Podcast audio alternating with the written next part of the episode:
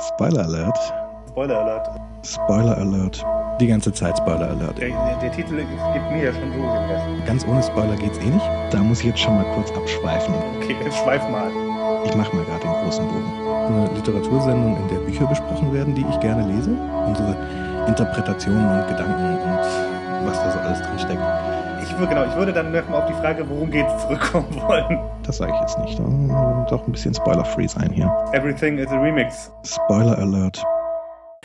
Hallo und herzlich willkommen zu Spoiler Alert, dem Literaturpodcast mit nerdlichem Erfahrungshintergrund und Abschweifungen. Äh, ich bin Stefan und mein Gesprächspartner ist der Daniel. Hallo Daniel. Hallo Stefan. So, heute haben wir die 20. Folge. Mal ein, eine runde Zahl. und ähm, heute habe ich dir ein Buch mitgebracht, das ich letztes Jahr gelesen habe und eigentlich dich, glaube ich, eh schon ganz gut damit vollgelabert habe, ne? Nee, du hast Nee? mir immer nur gesagt, das, ist, das Buch ist irgendwie schräg. Das ist schräg. Da müssen wir mal drüber reden. Ach, und ich habe nichts rausgelassen? Wenn, wenn habe ich es vergessen. Aber eigentlich kann ich mir sowas ja ganz gut merken. Ich, ich, gefühlt habe ich keine Ahnung, worum es geht. Ja, das ist gut. Wer hätte das gedacht? Also entweder ist meine Schweigsamkeit sehr gut oder dein Gedächtnis schlecht. naja, Beides nicht so richtig wahrscheinlich, oder? Ne, also, never ever. genau, also das Buch, um das es geht, ist von Paolo Bacci Galuppi. Geiler Name, finde ich übrigens. Ähm, und das Buch heißt äh, The Wind-Up Girl. Ähm, ich habe nicht nachgeguckt, wie es auf Deutsch heißt, fällt mir da auf. Naja, ich, ich pack's in die Shownotes. Ähm, also, aber wenn man es erstmal so übersetzen wollte, also Wind-Up ist quasi so, ähm, also man denke sich so ein Duracell-Hasen, ne? also ein Aufzieh, so ein Aufziehspielzeug, das sind Wind-Up-Toys und Wind-Up-Girl ist dann also ein, ja, ein Aufziehmädchen gewissermaßen. Ähm, ja, und das ist eine Geschichte, die man so genremäßig, äh, das kommt jetzt so ein bisschen drauf an, wie man die Genres äh, hinsortiert. Äh, man könnte es so als Bio Cyberpunk oder na, eben ohne Cyber, also Biopunk gewissermaßen äh, bezeichnen. Bist du mit diesen ganzen Cyberpunk und Subgenres irgendwie vertraut? Nö. Okay, Ich dann mache ich nicht, mal. dass es Subgenres zu Cyberpunk gibt. Ich hätte jetzt gesagt, Cyberpunk ist ein Subgenre. Genau, also ich, vielleicht mache ich mal einen kurzen Exkurs zu diesen Genres, dann, dann kriegt man das, glaube ich, irgendwie besser hin. Also es gibt so in der Science-Fiction-Literatur im Prinzip zwei Ansätze. Die, ein, die eine äh, Variante ist die sogenannte Big Tent-Variante, also die, das große Zelt, in dem man einfach sagt, alles, was irgendwie Science-Fiction ist, das ist halt Science-Fiction. So, und wir sind uns bewusst, dass das ein, ein großes Zelt ist, in dem es viele Ecken gibt, in der sich verschiedene Leute und verschiedene Geschichten tummeln, die halt sehr unterschiedlich sein können. Von so Star Trek bis Neuromancer, ja, ist da irgendwie halt einfach eine große Spannbreite drin. Das ist also so der eine Ansatz und der andere Ansatz ist sozusagen der Many Little Tents äh, Ansatz, wo man also sagt, nee, Science Fiction als Genre kann man sich eher wie so ein Dorf aus vielen kleinen Zelten vorstellen. Und in jedem ist so ein kleines Subgenre drin. Und dann gibt's dann eben die großen äh, Raumschiff und Weltraum, äh, Cyber, äh, äh, Science-Fiction-Geschichten und dann gibt's eben so äh, Nahzukunftsdystopien äh, wie eben Cyberpunk und dann gibt's da wiederum verschiedene Varianten. So. Und insbesondere um diese dystopischen Nahzukunftsgeschichten, die also vor allem so mit William Gibson und, und der Neuromancer Reihe, äh, so dass das Genre Cyberpunk begründet haben. Da gibt's halt viele Varianten, die so eine ähnliche Stimmung und ähnliche Sorten von Geschichten erzählen, wo aber das jeweilige Technologiefeld gewissermaßen, das da thematisiert wird, ein anderes ist. Also bei Cyberpunk kann man ja sagen, wir haben es mit einer Science-Fiction-Geschichte in einer relativ nahen Zukunft zu tun, also so 50 bis 100 Jahre so in der Zukunft. Ähm, die dystopisch ist, deswegen kommt dieser ganze Punk-Aspekt mit ins Spiel. Also diese Gesellschaft ist relativ anarchistisch, da sind viele Strukturen, die man so als rechtsstaatlich und demokratisch kennt, irgendwie zusammengebrochen. Meistens hat der Kapitalismus irgendwie völlig über die Stränge geschlagen und die Welt wird irgendwie von so ein paar Mega-Corporations letztendlich mhm. gesteuert und so. Und die Technologie, die es gibt, ist relativ nah an der unseren. Also wir beamen nicht und fliegen auch nicht mit Lichtgeschwindigkeit oder Überlichtgeschwindigkeit durch den Raum und so, sondern und womöglich schießen wir auch weiterhin mit irgendwelchen Bleikugeln aufeinander. Aber der ein, das eine Technologiefeld, nämlich der Cyberspace, der, da ist es abgegangen und deswegen laufen die Leute mit irgendwelchen Implantaten im Kopf durch die Gegend, mit dem sie sich in so eine Matrix einklinken können und bla bla. Mhm. So, das wäre jetzt so Cyberpunk. Und wenn du jetzt dieses Technologiefeld durch was anderes ersetzt, dann kommen mhm. da andere Elemente bei rum. Und zum Beispiel wäre dieser Biopunk was ganz ähnliches, wo aber eben nicht so die IT-Branche und der ganze Cyberspace-Kram so technologisch durch die Decke gegangen ist, sondern eher so dieser Gentechnik und, und Biotechnik-Kram. Äh, mhm. Und dann gibt's halt noch so Sachen wie, wie Steampunk, da kommt dann so eine alternative Realität mit ins Spiel, dass man also quasi sagt, naja, wir tun jetzt mal so, als wären wir nicht nur ein bisschen in der Zukunft, sondern als hätten wir auch noch es mit einer Welt zu tun, in der nicht die Elektrizität als so das wesentliche Eigenschaft, äh, wesentliche Element von Hochtechnologie sich rausgebildet hat, sondern die Dampfmaschine weiterhin so das wesentliche Bauteil der Hochtechnologie geworden ist. Und dann sind viele so Steampunk-Sachen, haben dann so ein bisschen so einen Jules Verne-artigen Ansatz, so von der ganzen mhm. Stimmung her und, und die Leute laufen auch so sehr viktorianisch rum. Und dann hast du halt irgendwie Raumschiffe, in denen so dicke Dampfleitungen durchlaufen und so Zeug. Also, und dann gibt's Gothic Punk und was weiß ich was nicht alles. Ja.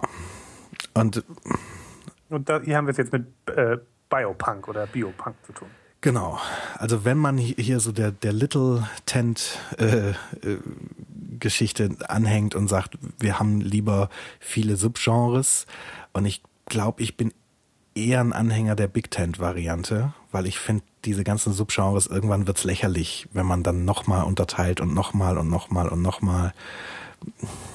Ja, also auf jeden Fall haben wir es mit Science Fiction zu tun und wenn man so der Little Tent Variante anhängt, dann ist es Biopunk. Ich glaube auch, dass die, die, die äh, äh, Big Tent-Variante auf Dauer die, die sinnvollere ist, weil ich gerade schon überlegt habe, ähm, also da kommt so ein bisschen der Wissenschaftler in mir durch. Das ist einfach keine, also das andere ist einfach keine Systematik. Wirklich. Also, ne, wenn man, wenn man sagt, naja, es gibt halt so Sachen, da sind irgendwie, Raum, sind irgendwie Raumschiffe drin und dann auf der anderen Seite aber sozusagen in so Steampunk-Szenarien dann doch auch wieder Raumschiffe hat. Also das, ist, das beißt sich ja irgendwie auch in den Schwanz. Mhm, genau. Und du kommst ja, also genau, man landet nämlich e, entweder dabei, immer tiefere und, und weitere Verzweigungen zu bauen und dann begründet quasi jedes Buch irgendwie ein eigenes Genre, um es jetzt mal ein bisschen übertrieben darzustellen. Mhm. Ne, weil es nicht, nicht genau das gleiche ist, oder man sagt halt, naja, wir haben ja halt eine Sorte Fiction, die, die mit irgendwie technologischem Fortschritt oder in so dystopischen Varianten manchmal auch Rückschritt zu tun hat. Und das ist irgendwie das Thema. Ja. Das ist, das ist die Big Ten-Version. Ja. Ich also ich, ich sehe das auch so, dass mir das quasi zu unsystematisch ist. Ich, ich glaube, es sind aber auch einfach zwei verschiedene Ansätze. Also das eine ist so der Anspruch, ich will hier eine Systematik haben und die geht eigentlich davon aus, dass man, wie soll man sagen, dass man so einen vorgefertigten Satz an, das sind die Bücher, über die wir hier reden, hat. Das ist Science-Fiction-Literatur, die gucke ich mir jetzt an, was gibt's da alles, bilde sinnvolle Strategien und äh, äh, Strategien, äh, Kategorien und äh, dann sortiere ich das sauber in so einem ja in so einer in so einer Deduk induktiven Denkrichtung, weißt du, so vom Allgemeinen zum Besonderen äh, fange mhm. ich an, da irgendwie so Kategorien und Unterkategorien zu bilden und hinterher habe ich äh, das vorhandene Wissen gewissermaßen oder die vorhandenen Informationen sinnvoll sortiert und fein säuberlich in Schublädelchen gepackt und, und mit, mit Etiketten versehen und da ist jetzt Ordnung drin. So, das ist der eine Ansatz, mit dem man an so eine Genrebeschreibung rangehen kann. Und das andere ist eher quasi so die, ja, das ist ein doofer Begriff, aber so die induktive Denkrichtung, also vom Besonderen zum Allgemeinen mhm. und zu sagen, naja, ich beobachte einfach gerade so im, im, im laufenden Prozess, was da alles so an, an Einzelexemplaren so hochpoppt und, und irgendwie ähm, sich so rauskristallisiert an, an eigenen Handschriften von Autoren und an Ähnlichkeiten zu anderen und bilde da so einigermaßen ad hoc irgendwie Kategorien und, und Genrebezeichnungen und so, damit man sich im laufenden Prozess da irgendwie orientieren kann. Mhm. Und da ist natürlich Chaos drin. Da fängt man natürlich an, dann Kategorien wieder zu verwerfen und anders zu sortieren und so weiter. Ja, also ich glaube, ja. es sind einfach zwei verschiedene Ansätze. Ich habe gerade gedacht, äh, um, um gleich noch ein bisschen abzuschweifen, ähm, es gibt bei den, bei den Comics, bei den amerikanischen Comics, ähm, so, eine, so eine Tendenz, die in, in Ages, also in Zeitalter einzuteilen. Mhm. Ja, es gibt das, das Golden Age of Comic Books, das ist die, die Zeit in den, in den 30er und 40er Jahren, als diese ganzen Superhelden-Comics irgendwie aufkamen. Ähm, das geht dann bis ich weiß gar nicht mehr genau, bis wann, bis irgendwann in den 50ern, glaube ich, dann kommt das Silver Age und, und so weiter und so fort. Und mein Punkt ist aber, dass man im Prinzip ähm, diese Ages äh, überhaupt erst überhaupt nur retrospektiv bilden kann. Mhm. Weil man sagen kann, ah, guck mal, da hat sich was verändert, da hat sich was verschoben. Mhm. Äh, da tauchen plötzlich andere Geschichten auf, etc. Und ich glaube, ähm, so ähnlich ist das mit Genres im Prinzip auch. Ja. Das kannst du eigentlich auch nur von hinten machen. Wenn du sagst, okay, hier haben wir irgendwie so eine ach guck mal, weißt du, so Mitte der 90er von mir aus geht so eine Sorte, neue oder eine andere Sorte los, die irgendwie Science Fiction auch ist, aber irgendwie andere Science Fiction. Ähm, und dann kann man von hinten, glaube ich, sagen, ja, und guck mal, die sind irgendwie, sind die alle so und dann passierte da noch das und dann passierte da noch das. Aber genau im laufenden Prozess ist es eher so ein, genau, ad hocus, was hilft mir denn hier gerade weiter, ohne dass es jetzt so ganz klar abgegrenzt sein muss immer. Ja, genau. Ja, und ich glaube, also wenn man mit diesem mit diesem Anspruch da wirklich eine saubere Systematik und Kategorien äh, an diese ganze Geschichte rangeht, dann muss man, glaube ich, die Little Tent den Little Tent Ansatz wegschmeißen, weil dazu mhm. ist da zu viel Bewegung drin und da muss man echt sagen so, ich warte jetzt erstmal. Genau. Und wird ist eigentlich nur mit der Big Tent Variante zufrieden. So. Gut. Aber wenn man irgendwie so ein Stück weit versucht, die Kultur zu beobachten, die da gerade entsteht. Mit, also gerade diese Steampunk-Geschichte, das ist vor ein paar Jahren, finde ich, fürchterlich abgegangen. Da ja, ja. gerade total viel auf einmal und so. Dann finde ich das schon gut, wenn man da erstmal ein Wort für hat, um, um beschreiben zu können, was da gerade für, für Bewegungen drin sind und so. Aber das sind halt nicht wirklich Genrebezeichnungen. Ja. Wie, Na gut, wie, aber. Wie Steffi in der letzten Folge am Namen der Rose so schön äh, dargelegt hat, so man braucht halt Begriffe, um Dinge benennen zu können. Genau, genau. Und am Anfang sind es vielleicht eher so tentative, vorsichtige Begriffe, die müssen auch noch nicht ganz stimmen, aber du brauchst halt ein Wort für Dinge, um drüber reden zu können ja. und die denken zu können. Genau. Und ein Begriff ist halt einfach ein Denkwerkzeug, der so einen Gedanken dann auch formt. Ja. Vorher ist es nur irgendwie ein Bauchgefühl. ja. So ist es. Gut. Gut, und dann beenden wir jetzt mal die Metadiskussion. äh, also Wild Up Girl ist also ein, ein Biopunk-Buch und jetzt äh, ist die Frage, worum es geht. ähm, so, ich erzähle mal so ein bisschen was um dieses dystopische Setting drumrum. Mhm. Ähm, das baut einem der gute Herr äh, Bacigalupi nicht so direkt als so ein fertiges Gebäude einmal hin und sagt, hier, guck mal, das ist die Welt, in der das Ganze spielt sondern von der Erzähltechnik her läuft das ganz ähnlich ab wie auch bei Neuromancer, dass man einfach im Prinzip direkt im Kopf eines Point-of-View-Charakters anfängt, mhm. diese Geschichte zu erleben aus seiner Perspektive und der nimmt halt bestimmte Dinge einfach als, ja, gegeben hin, der kennt die gar nicht anders, mhm. weil der ja schließlich in dieser Welt aufgewachsen ist. Und das heißt, als Leser schnallt man erst so nach und nach, wie diese Welt genau aufgebaut ist. Also insbesondere was so die, wie soll ich sagen, die, die globalpolitischen Zusammenhänge mhm. ähm, angeht. So, aber ich erzähle es jetzt trotzdem mal so aus so einer Perspektive, dann fällt es dir nämlich leichter einzuordnen, was ich da so erzähle. Eine Zwischenfrage hätte ich noch, bevor mhm. es losgeht. Ähm, weißt du, von wann das Buch ist? Das Buch ist von 2009. Okay. Genau. Also relativ neu. Das ist relativ neu, genau. Und äh, hat eine ganze Menge Preise gewonnen, äh, interessanterweise das ist für mich eigentlich immer so ein Kriterium, so ein Buch lieber liegen zu lassen. Also wenn irgendein Buch viele Buchpreise kriegt, dann ist es meistens nichts für mich. Kommt auf die Preise an, würde ich sagen. Ja. Ja, also ich, ich differenziere da nicht so sehr, sondern meistens ist so ein, hat einen Preis gekriegt und ist wahrscheinlich nicht meins. also das Buch hat 2009 den, den Nebula Award bekommen. Mhm. Das ist ein, ja, ist ein Science Fiction Award. Ähm, den da habe ich auch schon mal von gehört, aber es ist jetzt, sagt dir das was, Nebula mhm. Award? Also auch so, ich weiß, dass es den gibt und dass es ein Science-Fiction-Preis ist. Genau. Und 2010 hat es den, den Hugo Award bekommen und das ist ein ziemlich renommierter Science-Fiction-Preis. Ja. Und beides mal auch jetzt nicht irgendeine Nischenkategorie oder sowas, weißt du, so nach dem Motto äh, Best Newcomer Be oder Best Bestes Biopunk Newcomer. Genau, oder bestes Erstlingswerk oder so, weil es ist auch äh, sein Erstlingswerk, sondern äh, hat tatsächlich beide bei beiden den den Preis als als bester Roman gekriegt. Und das okay. ja, wie auch immer. Also auf jeden Fall hat mich das eigentlich eher abgeschreckt, aber ich habe es dann doch gelesen und äh, bin froh, dass ich es gelesen habe, auch wenn ich echt, auch wenn es mal wieder so ein Buch ist, das, das ich irgendwie schräg finde nicht schräg wie Pygmy, mhm. sondern auf eine andere Art und Weise schräg. Also vor allem bei der Worum geht's wirklich Frage bin ich mal gespannt, äh, worauf wir da so kommen. Aber okay, jetzt erstmal, worum geht's? Genau. Diese Geschichte spielt erstaunlich weit in der Zukunft für so ein cyberpunkiges äh, Ding, nämlich im, im 23. Jahrhundert.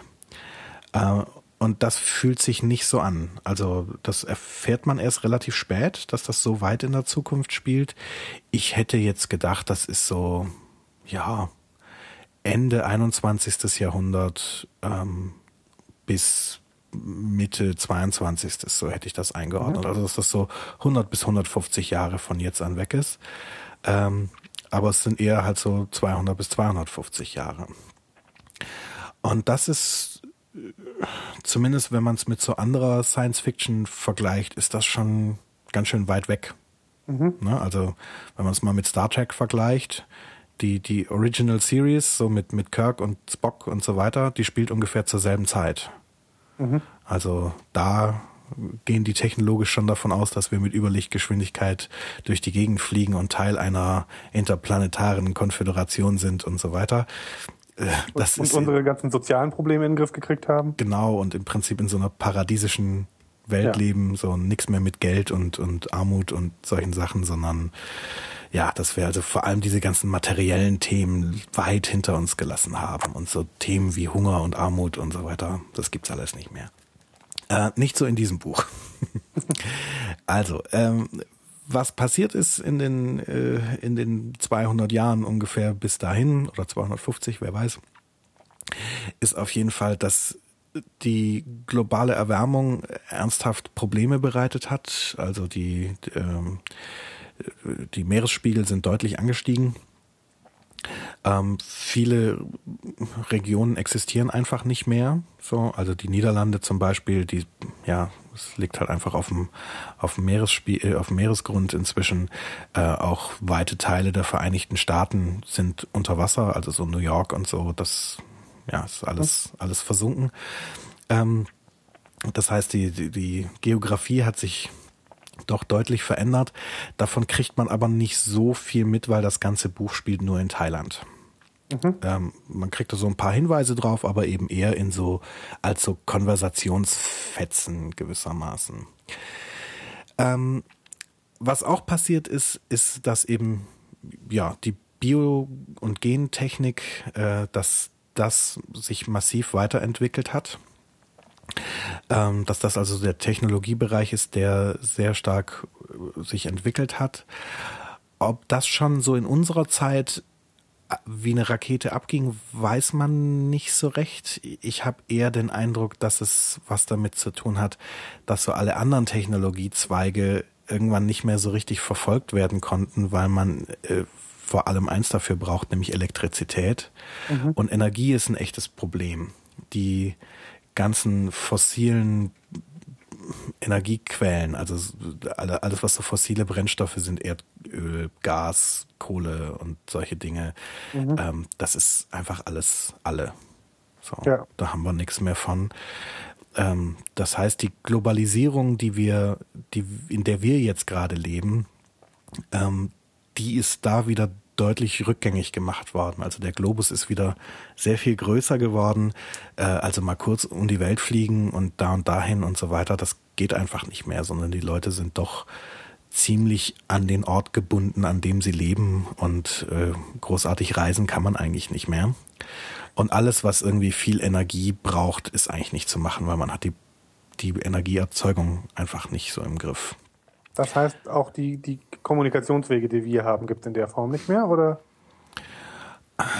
Hm, ja, da schweigt er sich ziemlich drüber aus, aber also zumindest gibt es kein Internet mehr oder sowas. Mhm. Ne? Also ja, das dies, wollte ich eigentlich wissen, ja. Diese ganzen Server zu betreiben, da die Energie ist nicht da.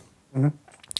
Ähm, es gibt schon sowas, dass man quasi versucht, einigermaßen Funkkontakt über weite Strecken hinweg äh, zu machen, aber halt nicht mit so einem, ne, so einem weltumspannenden Satellitennetz und so. Das, das gibt's natürlich auch nicht, sondern das sind eher wieder so Technologien, äh, wie sie teilweise so im, im Zweiten Weltkrieg angewendet wurden. Ne? Da haben ja dann äh, zum Beispiel da gibt's so eine geile Geschichte, wie, wie so ein, ich glaube, ein amerikanischer Flugzeugträger von Südostasien nach Hause äh, gefunkt hat, indem sie einmal quasi das Mondsignal vom, äh, das Funksignal vom Mond haben abprallen lassen.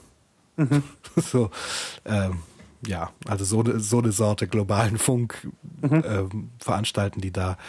Aber eigentlich musste schon gucken, dass da irgendwie per Schiff oder per Zeppelin, also oder so, so Luftschiffe haben die da, dass sie damit ähm, Nachrichten so über den Globus schicken. Aber das sind halt wirklich lang, lang andauernde Reisewege und sind halt auch sehr teuer. Also mhm. insbesondere diese Luftschiffgeschichten, das kann sich eigentlich niemand leisten. So. Ähm, ja, also auf jeden Fall ist irgendwann im Prinzip die Energie alle gegangen. Warum die nicht sehr stark auf Windkraft und Solarkraft umgestiegen sind, hm, weiß man nicht. Also da über diese beiden Technologiezweige schweigt sich der Autor ziemlich aus. Und wahrscheinlich, wenn man so ganz nerdig dran geht, ist das auch so eine der großen Logiklücken in dem Buch. Mhm. Ähm, die wesentliche Energiequelle, die die so haben, ist eigentlich ja biologische Energie, kann man sagen. Ähm, Kalorien sind mhm. das sind das Thema. Äh, wenn du ernsthaft irgendwas brauchst, was so ähnlich ist wie Strom, äh, um zum Beispiel irgendein Fahrzeug zu betreiben oder oder ja irgendwelche Maschinen anzutreiben, dann arbeiten die in der Regel mit so mit so mit so Aufziehfedern weißt du? Mhm. Ähm, die werden dann durch irgendwelche Tiere in der Regel, ähm, werden die halt so aufgezogen. Äh, es gibt aber auch durchaus Menschen, die das als, als Job machen. Mhm. Also zum Beispiel gibt es in einem so einem Apartmenthaus, wo einer der Hauptfiguren wohnt, äh, da äh, gibt's halt so, so Ventilatoren und die werden halt auch mit so Aufziehfedern quasi betrieben und die muss halt jemand aufziehen. Und da gibt's halt einen so einen Typen, dessen Job ist es quasi, morgens einmal durchs Haus zu gehen und äh, überall diese Federn aufzu, mhm. aufzuziehen, so dass wenn nachmittags die Leute äh, nach Hause kommen und ihre Ventilatoren ausschalt, äh, anschalten, dass das halt hält bis abends. Mhm. So. Aber im Prinzip die Energie, die da reingegeben wird in diese King Springs, in diese, in diese Federn, ähm, das ist in der Regel, ja, Energie, die von, von Nahrungsmitteln durch Lebewesen halt in, in, in ja, in, in kinetische Energie umgesetzt wird. Ja. Ähm, dementsprechend sind die die großen Energieunternehmen, die es zumindest da in Thailand gibt. Das ist die sogenannte Megodont Union. Äh, das kann man sich so vorstellen wie so die, die Elefantentreiber-Union. Äh, Megodons sind so, so genetisch manipulierte Riesenelefanten. Die kann man sich so ein bisschen vorstellen wie die, äh, wie die Mumakil im, im, im dritten Herr der Ringe-Film. Mhm. So die Größenordnung, also so genetisch auf ganz groß gezüchtete Elefanten, die andererseits einen unheimlich effizienten Energieverwertungsmetabolismus haben. Also die mhm. wollen mit sehr wenig Nahrung klarkommen, aber halt große Mengen an Energie dann über Muskeln wieder freisetzen können.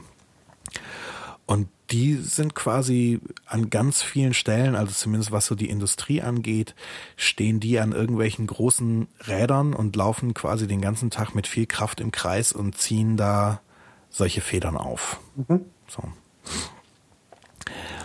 Ja. Ähm, das ist so der Energie. Erstmal schon mal total schräges Setting, oder? Super schräg, ja. Also da, da gibt es so mehrere so Stellen. Ne? Und also und das, was bei uns so die Energieunternehmen sind, das sind da die Elefantentreiber. Mhm. die haben auch ein Monopol auf die Geschichte. niemand kann so effizient Energie erzeugen wie die. Und mhm. mit denen darfst du dir das echt nicht, echt nicht verscherzen. Ja. So, ähm, dann haben wir es äh, eben mit einer Welt zu tun, die gewissermaßen schon im Nachgang von einem biologischen und genetischen Wettrüsten entstanden ist. Also man kann sich das grob so vorstellen, dass die Geschichte so ablief, dass also die Gentechnik sich ziemlich schnell weiterentwickelt hat. So bestimmtes genmanipuliertes Saatgut, was irgendwie resistent gegen viele Keime war oder sowas, mhm. ist, hat sich ziemlich weit verbreitet. So wie das ja heute auch schon so geschieht. Ne? Also so Firmen ja. wie Monsanto fallen einem da ein, die halt so genmanipuliertes Saatgut äh, vertreiben. Ähm, das in der Regel steril ist, also dass du nur einmal aussehen kannst und wo mhm. dann aber eben keine keine Früchte bei rumkommen, die du wieder aussäen kannst, sondern du musst halt immer wieder bei dieser Firma Saat dein Saatgut kaufen. Ähm, als Tipp übrigens, wer da so ein bisschen sich informieren will, was da so abläuft, ist ein Film sehr zu empfehlen, der heißt We Feed the World, also wir ernähren die Welt. Ähm, das ist so ein Dokumentarfilm, wo vor allem viel in, in, in Asien rumgereist wird, wo, also ich, ich erinnere mich da sehr, sehr deutlich zum Beispiel an so eine Szene, wo sie so Auberginenbauern äh, besuchen, mhm. die halt im Prinzip für Europa und für Nordamerika Auberginen anbauen und die sind halt komplett abhängig von diesen Saatgutfirmen. Ja. Ja, also das ist auf jeden Fall so eine Filmempfehlung. Ähm, und so scheint das da auch losgegangen zu sein. Ähm, und dann haben sich da quasi verschiedene Firmen hervorgetan, die dann Konkurrenz, äh, in Konkurrenz standen. Und dann scheint da so eine Art Bioterrorismus entstanden zu sein. Also, dass man dann quasi gezielt versucht hat, irgendwelche Schädlinge oder Viren oder, oder sonstige biologischen Waffensysteme letztendlich zu verwenden, die gezielt das Produkt des anderen angreifen. Ja, also mhm. hat es irgendwie geschafft, an, an die Forschungsunterlagen der, der Konkurrenzfirma zu kommen, guckt sich genau das genetische Profil äh, von, von deren Pflanzen da an und sagt, ach guck an, wenn wir irgendwie einen Schädling machen, der diese und jene genetische Eigenschaften hat, dann äh, haben wir da quasi einen Schädling in die Welt gesetzt, den die nie im Leben gestoppt kriegen, aber gegen den unser Produkt ähm, immun ist. Mhm. Und dann haben wir am Markt gewonnen und so. Und ähm, das ist in so ein Wettrüsten äh, ausgeartet. Und im Gegensatz zum Kalten Krieg, wo das ja so ein nukleares Wettrüsten war, ist das Ganze halt auch tatsächlich zum, zum Ausbruch gekommen, kann man halt sagen. Also es ist tatsächlich so, dass da verschiedene Seuchen und verschiedene Schädlinge und, und sowas auf diesem Planeten sich, sich rumgetrieben haben ähm, wo man im Prinzip sagen kann, alles, was so die natürlichen Vorkommnisse von zumindest den wesentlichen ähm, Pflanzen, die wir so brauchen, um uns zu ernähren, wie Mais und, und, und Weizen und solche Dinge äh, oder Reis, ähm, mhm. das ist alles weg. So, die sind alle diesen, diesen genetisch manipulierten, ja, Pflanzenseuchen, will ich es mal sagen, zum Opfer gefallen. Und nur noch das entsprechende, ähm, das entsprechend genetisch manipulierte Material aus von diesen Megacorporations ähm, kann man noch verwenden, um tatsächlich Nahrung mhm. zu, äh, zu produzieren. Und das Zeug mutiert auch relativ schnell. Das heißt, das ist weiterhin so ein technologischer Wettlauf. Jetzt eher so in Panik. Mhm. ähm, wer schafft es mit seinem mit seinem Zeug so up to date zu sein, dass quasi diese frei mutierenden und sich miteinander kreuzenden und so weiter äh, Plagen, die da so unterwegs sind, dass man damit Schritt halten kann und die Welt nicht komplett verhungert. Ja. Aber man muss schon sagen, Kalorien sind die Währung schlechthin. Sowohl was Ernährung von Menschen angeht, als auch die Tatsache, dass man damit auch Energie gewinnt, weil man ja in der Regel von Lebewesen umgewandelte Energie mhm. in diese King Springs da reinpackt. So, ähm, die wesentlichen Megacorporations, die es da gibt, sitzen eigentlich fast alle in, Aust äh, in Australien, in, äh, in Amerika. Mhm. Und zwar so im, im, hoppla, im mittleren Westen. West. Im Westen, genau.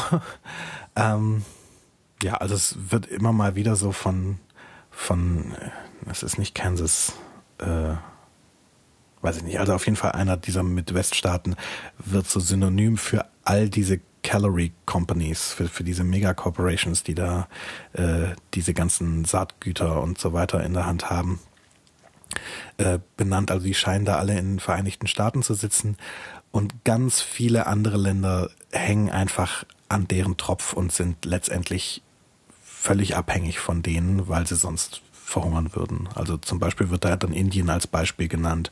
Indien ist komplett in der Hand von einer dieser Firmen. Äh, andere Firmen haben andere Staaten in der Hand und so weiter. Mhm. Äh, die Geschichte spielt in einem der letzten Länder, was nicht in, in Hand oder komplett abhängig von einer dieser Megacorporations ist, äh, nämlich in Thailand. Thailand hat eine, wie soll man sagen, so eine, so eine Art Isolationspolitik gefahren. Die haben sich komplett abgeschottet gegenüber den Rest der Welt und haben es auch irgendwie geschafft, teilweise durch ziemlich radikale Maßnahmen, ähm, die diese ganzen Seuchen und, und Schädlinge und so weiter, die da unterwegs waren, irgendwie von ihrem Land fernzuhalten. Und mit radikalen Maßnahmen meine ich so Sachen wie, da wurden halt auch mal ganze Dörfer niedergebrannt, inklusive, ähm, inklusive Bevölkerung. Ja, also da hast du irgendein Dorf, wo dann irgendeiner der Menschen irgendeine Anzeiche, äh, Anzeichen von irgendeiner, von irgendeinem Symptom von einer Seuche gezeigt hat. Und dann haben die halt mal kurzerhand das komplette Dorf massakriert. So diese Größenordnung von mhm. radikalen Maßnahmen oder auch mal eine komplette Reisernte verbrannt, wenn da irgendein Schädling drin war und, und so. Und irgendwie haben die es geschafft, so über die, die heiße Phase dieses, dieses Biokrieges drüber zu kommen und sind heute in einer relativ einzigartigen Situation. Die haben etwas, äh, oder es geht zumindest das Gerücht, dass die etwas haben, was sich eine Seed Bank nennt, also eine, eine Saatgutbank. Ähm, die haben einfach noch ganz viele existente Exemplare von irgendwelchen ursprünglichen Versionen von vielen Pflanzen, die es ansonsten auf der Erde nicht mehr gibt. Mhm. Und das ist für all diese Megacorporations unheimlich spannend, weil die teilweise dieses ursprüngliche Genmaterial nicht mehr selber zur Verfügung haben und obendrein davon ausgehen, da gibt's irgendwie nochmal Mutationen und, und Varianten, die da in Thailand irgendwie überlebt haben, die für ihr eigenes Wettrennen äh, sozusagen einen großen Vorteil bringen könnten. Mhm. Das heißt, die biopolitische Lage, die man da, äh, bio, ja, biopolitisch, äh, ich meine geopolitisch, also diese weltpolitische Lage ist eigentlich so, dass all diese großen Unternehmen versuchen, irgendwie einen Fuß nach Thailand reinzukriegen. Und vor allem ihre Finger auf diese, auf diese Seedbank zu bekommen.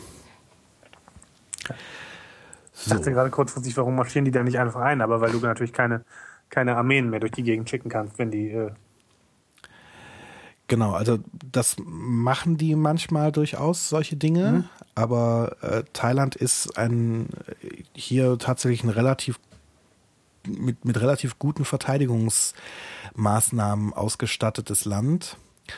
Und B ist mit eins der Probleme, dass die nicht wissen, wo diese Seedbank ist. Okay. So. Und aber im Prinzip lässt der der thailändische ja, der, der Premierminister ist das falsche Wort. Also Thailand wird offiziell von so einer, von so einer kindlichen Königin, also die ist ein, ein, ein Kind von einer Königin, äh, regiert.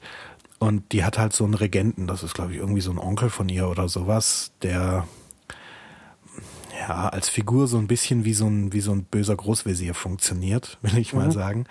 Ähm, und der hat quasi der Welt gegenüber durchblicken lassen, so in dem Moment, wo hier feindliche Truppen landen, äh, zerstören wir einfach diese Saatgutbank und dann hat sich der ganze Grund, warum ihr überhaupt hier einmarschieren wolltet, dann auch gegessen. Mhm. Ähm, obendrein hast du recht, ist es gar nicht so einfach, mal kurz irgendwie Truppen durch die Gegend zu schieben, ohne dass das bemerkt wird.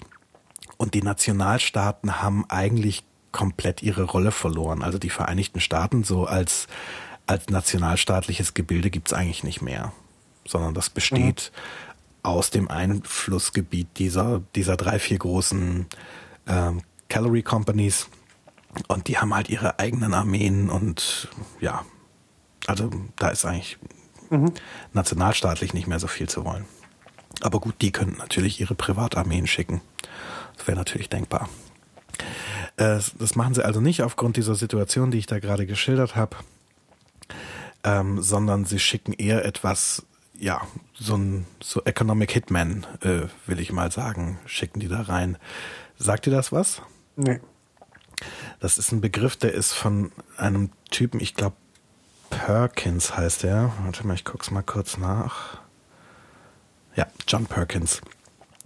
Das ist ein Typ, der hat ein Buch geschrieben, äh, Confessions of an Economic Hitman, in dem er beschreibt, dass also dass das sein Job war gewissermaßen. Und was er getan hat, war äh, im Auftrag von so äh, Unternehmen wie der Weltbank oder Weltwährungsfonds oder solchen Sachen in Entwicklungsländern aufzutauchen, äh, denen äh, irgendwelche ähm, Kredite aufzuschwatzen, mhm. diese wahrscheinlich nie zurückzahlen können, also viel zu großzügige Kredite aufzuschwatzen. Und dann letztendlich da aufzutauchen, größtenteils für die Vereinigten Staaten. Und dann halt zu sagen, hier, äh, ihr könnt ja euren Kredit nicht zurückzahlen, aber was wir zum Beispiel machen könnten, ist, ihr privatisiert mal euren Telefonmarkt und ähm, verkauft das quasi direkt an eine US-Firma, dann erlassen wir euch so und so viel von diesem ähm, von diesem Kredit. Oder äh, hier, ihr, ihr, ihr könntet da und da quasi eure komplette Landwirtschaft auf dieses und jenes System umstellen. Und wenn ihr die und die Maschinen kauft, dann äh, erlassen wir euch das und das von dem Kredit und so weiter, bis letztendlich irgendwann das komplette Land eigentlich unter der Kontrolle ähm, von US-Kooperationen oder Corporations, äh, also äh, Unternehmen äh, mhm. steht. Mhm. Und der Perkins beschreibt halt, dass das sein Job war und was er da gemacht hat und wie das so abgelaufen ist und, und wie dieses ganze System funktioniert hat, gewissermaßen. Ähm, und mit dieser Sorte Technik versuchen die ähm, diese Mega-Corporations in dem Buch äh, das auch zu machen. Und genau mit einem der für eine dieser, dieser Corporations als, als so ein Economic Hitman da in Thailand ist, genau mit dem steigt das Buch ein. Mhm. Der heißt Anderson Lake und ist äh, für eine Firma namens AgriGen, also Agrikultur, Gentechnik, AgriGen, äh, da in Thailand. und ja, eigentlich ist sein Job erstens rauszufinden, wo ist diese Seedbank und äh, zweitens ähm, ja zu versuchen, da irgendwie seine Finger drauf zu kriegen. Entweder indem er es irgendwie schafft, ja, durch Bestechung und, und welche Mittel auch immer tatsächlich offiziell da einen Zugang für Agrigen zu schaffen oder es halt irgendwie zu schaffen, quasi diese Seedbank einfach zu stehlen oder ja, sich die irgendwie illegal unter Nagel zu reißen. Mhm. Wie ist seinen Arbeitgebern eigentlich egal? Ähm, interessant ist, dass er eine, so eine Art, also er braucht ja eine Tarnidentität, der kann da ja nicht rumlaufen und sagen, hier, ich bin der, bin ein Mitarbeiter von Agrigen und ich äh, mhm. frage mal nach ihrer Seedbank, sondern er hat eine, so eine, ja, so ein Cover und das ist eine, eine Fabrik, die er hat und zwar so eine Fabrik, die solche, solche Aufziehfedern herstellt. Mhm das war die Idee seines, seines Vorgängers. Und sein Vorgänger hat sich fürchterlich in diese Idee verrannt, weil der irgendwann so eine Technologie in die Finger gekriegt hat, wo man so bestimmte Algenkulturen züchtet. Und wenn man die dann trocknet und zu so einem Pulver äh, quasi zerfallen lässt, dann kann man damit diese, diese Federn bedampfen. Und dann können die ein Vielfaches an mehr Energie speichern, als normalerweise solche Federn können. Also so Größenordnung mal das Hundertfache. Ja, also wenn du sonst irgendwie in so eine, in so eine handelsübliche Feder, keine Ahnung, so drei, vier Joule reinkriegst, dann machst du da halt mal irgendwie ein halbes Kilo Joule rein. Weißt du? So diese, diese Sorte Größenordnung. Also richtig dolle. Ähm, eigentlich glaubt keiner so recht, dass man diese Technologie in den Griff bekommt. Das funktioniert auch alles nicht so wirklich. Diese Algenkulturen verrecken ständig und dann sind die wieder von irgendwelchen Bakterien oder Schimmelpilzen oder sonst irgendwas befallen. Also das funktioniert alles nicht so richtig gut. Aber sein Vorgänger war halt quasi der Meinung, äh, also der hat irgendwann sein Cover zu ernst genommen, kann man sagen. Mhm. Der hat sich so in diese, in diese Idee von diesen Superfedern verliebt, ähm, dass der vergessen hat, was sein eigentlicher Job da war und deswegen haben sie ihn irgendwann ausgetauscht. Der ist native gegangen quasi. nee, kann man eigentlich nicht sagen, aber der, der war halt eigentlich der Meinung, boah, mit, wenn die Geschichte funktioniert, da können wir tatsächlich mehr Kohle mit verdienen, als wenn wir die Finger auf diese Seedbank kriegen. So, da hätten wir das Energieproblem dieser Welt auf einmal in eine ganz andere Form mhm. gebracht. Und naja, also, äh, aber was er halt dann vor lauter Begeisterung für diese Idee nicht gesehen hat, war, dass das nicht gut funktioniert. Mhm. Ähm, ja, und der, der Lake, der Anderson Lake ist jetzt halt in so einer Situation, dass er das jetzt übernommen hat und formal ja irgendwie schon gucken muss, dass er diese Firma voranbringt, damit keiner merkt, dass er eigentlich mit einer ganz anderen Agenda unterwegs ist. Ähm, aber er hält das halt eigentlich für nicht wirklich machbar was mhm. da passiert. Und ähm, ja, aber macht halt weiter. Die Firma überweist auch immer schön weiter Geld, dass das, äh, da, damit das Cover nicht auffliegt. Und naja, er macht halt weiter. Er hat einen chinesischen Assistenten. Äh, was mit China genau passiert ist, erfährt man nicht, aber in China muss irgendwas ganz fürchterlich schiefgegangen sein. Äh, die Chinesen sind so ein, so, ein, so ein Volk in der Diaspora, kann man sagen. Die sind über den ganzen Planeten verstreut und zwar als Flüchtlinge. Mhm. Also mit China muss irgendwas ganz fürchterlich schiefgegangen sein. Die meisten Chinesen haben in äh, Malaysia gelebt und sind aber als dort äh, so ein, so ein islamistisches Regime übernommen hat, äh, sind die im Prinzip alle alle vertrieben worden und sind jetzt als als Flüchtlinge ähm, zum anderen, zu, zum, zu großen Teilen in Thailand unter anderem. Mhm. Und dieser Assistent, den er da hat, der im Prinzip so der, ja, sein, sein Fabrikmanager ist, der also für ihn so das, das Organisatorische wuppt, ähm, der der glaubt halt, also der war früher als als früher bevor da in Malaysia dieser Coup passiert ist, war der ein Geschäftsmann, der hat irgendwie mehrere Segelschiffe äh, betrieben und hat irgendwie Waren durch die ganze Welt geschickt.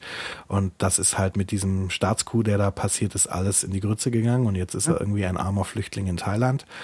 Und der hat halt den Traum, dass wenn er es schafft, einerseits mit der ganzen Kohle, die der Amerikaner da in diese Firma steckt, ähm, irgendwie diese Technologie zum Laufen kriegt mhm. und dann aber die Pläne und alle relevanten Informationen klaut ähm, und irgendwie an den meistbietenden weiterverkauft, dass er dann genügend Startkapital hinkriegen würde, um sein altes Handelsunternehmen wieder aufblühen zu lassen. Das ist so, hoppla, das ist so dessen Agenda. Ähm, ja. Das klingt ja schon, schon finde ich, total nach, ähm, weißt du, alle Leute bescheißen am laufenden Band alle anderen. Und am Ende weiß keiner mehr, was eigentlich wirklich stimmt. ja, ja, ein Stück weit ist das so. Also, wie soll ich das sagen? Ähm, es ist, es ist kein, kein Charakter in diesem Buch, der irgendwie moralisch jetzt so wirklich integer wäre. Sondern eigentlich versucht wirklich jeder irgendwie den anderen zu bescheißen. Das, mhm. da hast du recht. Das, also so klingt das nicht nur, sondern so ist das, so ist das auch. Äh, so, jetzt überlege ich gerade, wo ich weitermache, weil ich jetzt ja so ein bisschen die Story anders aufgezogen habe, als sie im Buch präsentiert wird. Ähm, ich bleibe mal gerade bei den beiden. Ähm, es ist jetzt so, dass dass da was schief geht mal wieder mit diesen Algen und sie brauchen irgendwie neue, neues Equipment und neue Kulturen und so. Und all das ist leider illegal. Die Thailänder haben ja sehr, sehr, ein, sehr, sehr scharfe Einfuhrbedingungen, was insbesondere so Bio und gentechnisches Material angeht. Da sind die ja eisenhart. So haben die es ja geschafft, sich aus dieser ganzen Problematik rauszuhalten über all die Jahre. Und dementsprechend ist diese ganze Algenkulturtechnologie, die die da jetzt vorwärts bringen wollen, so am, am Rande der Legalität. So, mhm. und äh, und dieser Hoxeng, das ist dieser chinesische Manager, äh, der versucht halt quasi über Schmuggel all diese Dinge ins Land zu bringen, weil er A, keine Aufmerksamkeit auf diese Geschichte lenken will und weil B, wenn man das über die offiziellen Kanäle macht, das unheimlich viel Bestechungsgelder und Verwaltungskosten und so weiter mit sich bringen würden und das, das geht halt alles nicht. Mhm. So, und dann hat er da jetzt also eine relativ große Schmuggelaktion äh, angeleiert, dass mit einem dieser Luftschiffe, die da immer mal wieder kommen, ähm, äh, ihm ganz viel von diesem Material da angeliefert wird. Womit er nicht gerechnet hat, ist mit, äh, und jetzt kommt ein, ein so geiler Name, der Mann heißt JD und jetzt kommt der Nachname, Rochyanazukchai heißt der Mann. Äh, wir bleiben mal bei JD, so ist sein, mhm. sein Vorname. Da, äh, der ist der Anführer der White Shirts, äh, also Weißhemden. Mhm. Die Weißhemden kann man sich so vorstellen, das ist der ähm, bewaffnete, ähm, ja, wie soll man das ausdrücken? Der bewaffnete Arm des Umweltministeriums. Mhm. So, klingt für unsere Ohren sehr seltsam, ne, wenn man sich so vorstellt, dass Peter Altmaier eine bewaffnete Truppe hat, so SA-mäßig mhm. kann man sich die vorstellen, also so ein, so ein Trupp mit, mit, mit so, ja, Annäherung an Uniformen, nämlich so weiße Hemden äh, und, und Gummiknüppel und so und die dann da immer mal wieder irgendwelche Razzien veranstalten und so weiter. Aber genau so, also diese White Shirts, die sind im Prinzip eine, das, das ist so mit die mächtigste Law Enforcement äh, äh, Organisation, die es in Thailand gibt. Mhm. Die waren im Prinzip diejenigen, die all diese harschen Maßnahmen, von denen ich vorhin gesprochen habe, mal ganze Dörfer nieder, äh, ausrotten, mal ganze Ernten niederbrennen und so weiter, die die durchgeführt haben. Mhm. Ne? Also da ist quasi damals in dieser Krisenzeit ähm, hat das Umweltministerium halt massenhaft Befugnisse bekommen, die bis heute äh, bestehen und äh, ja, so die naja. Überpolizei sind halt die White Shirts.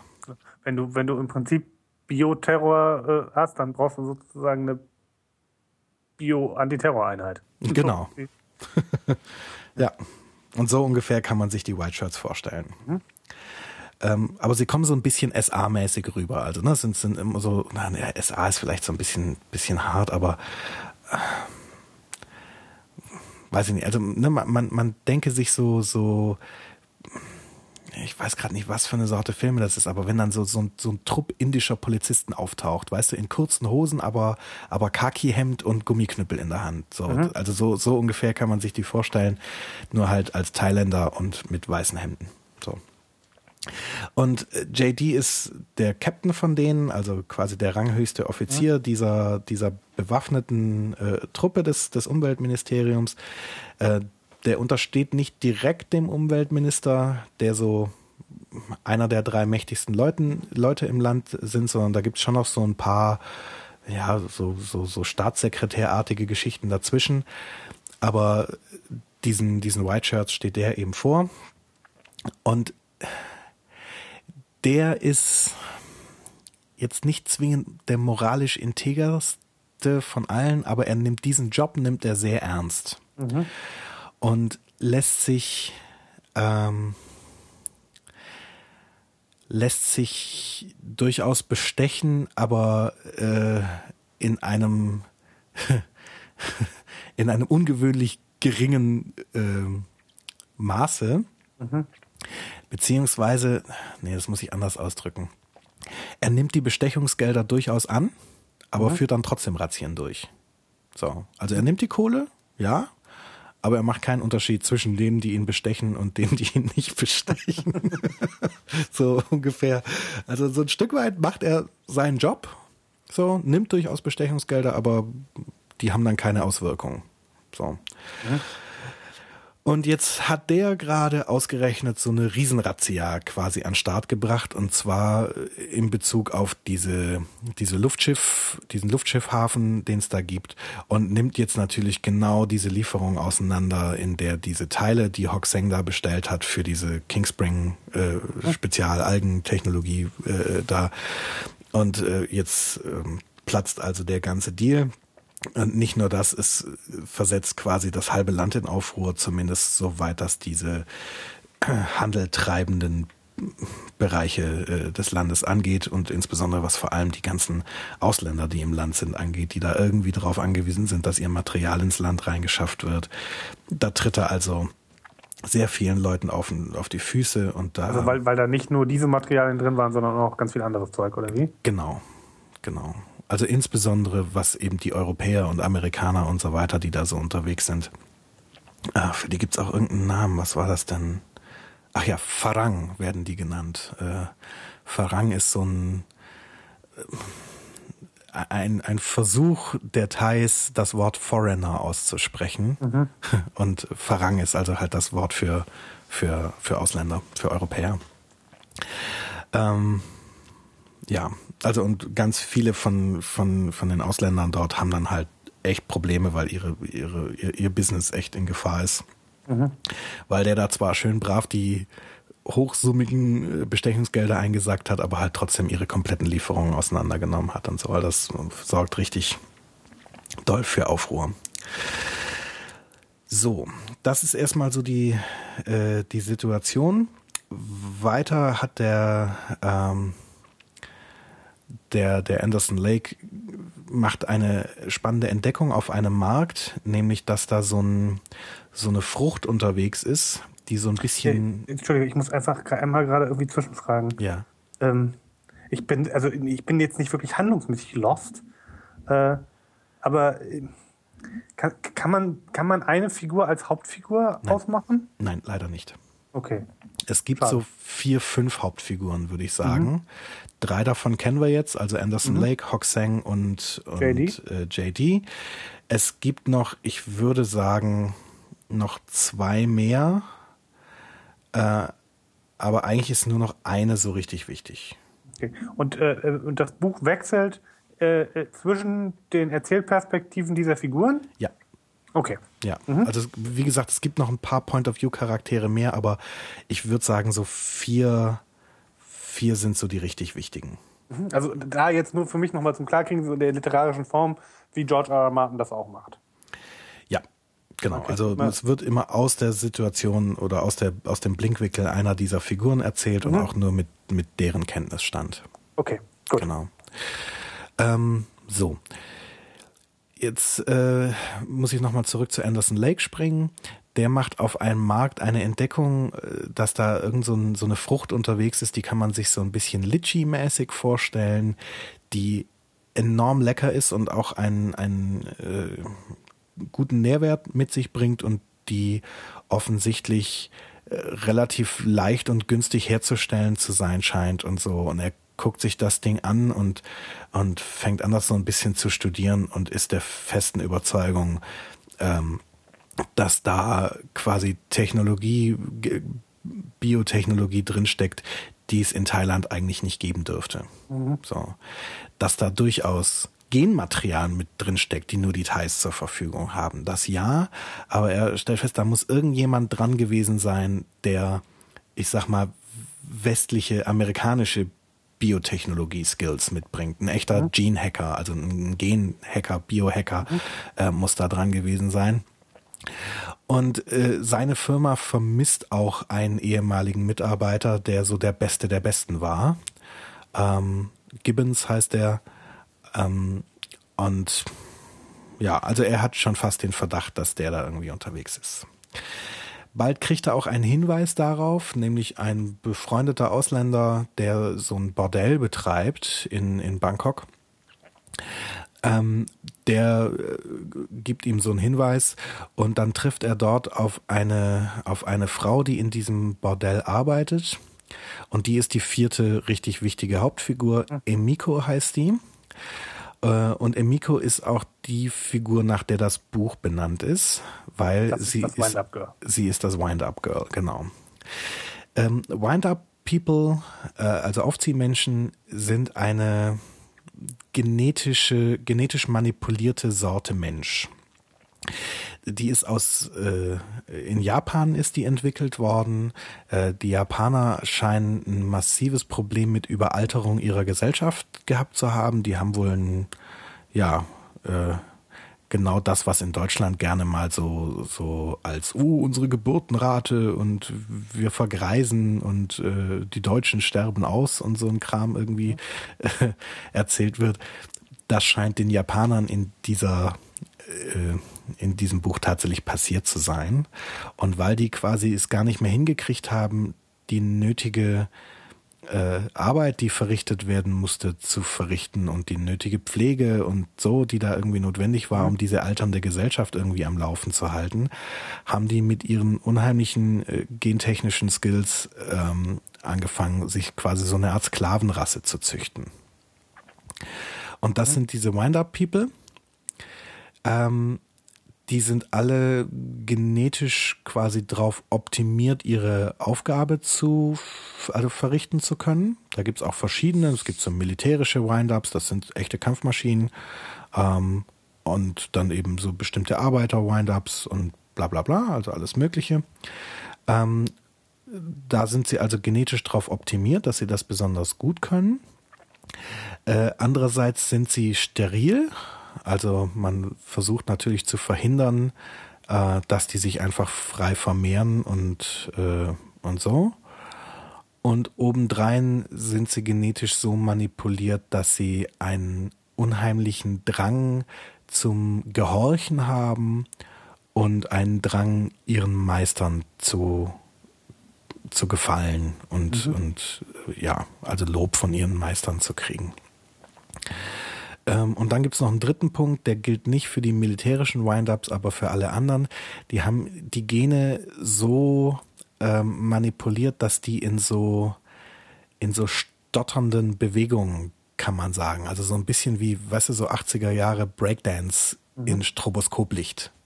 so kann mhm. man sich das vorstellen. Also dass das so, so robotermäßige, stotternde zuckende Bewegungen sind, in denen die sich bisschen bewegen. Ruckartig.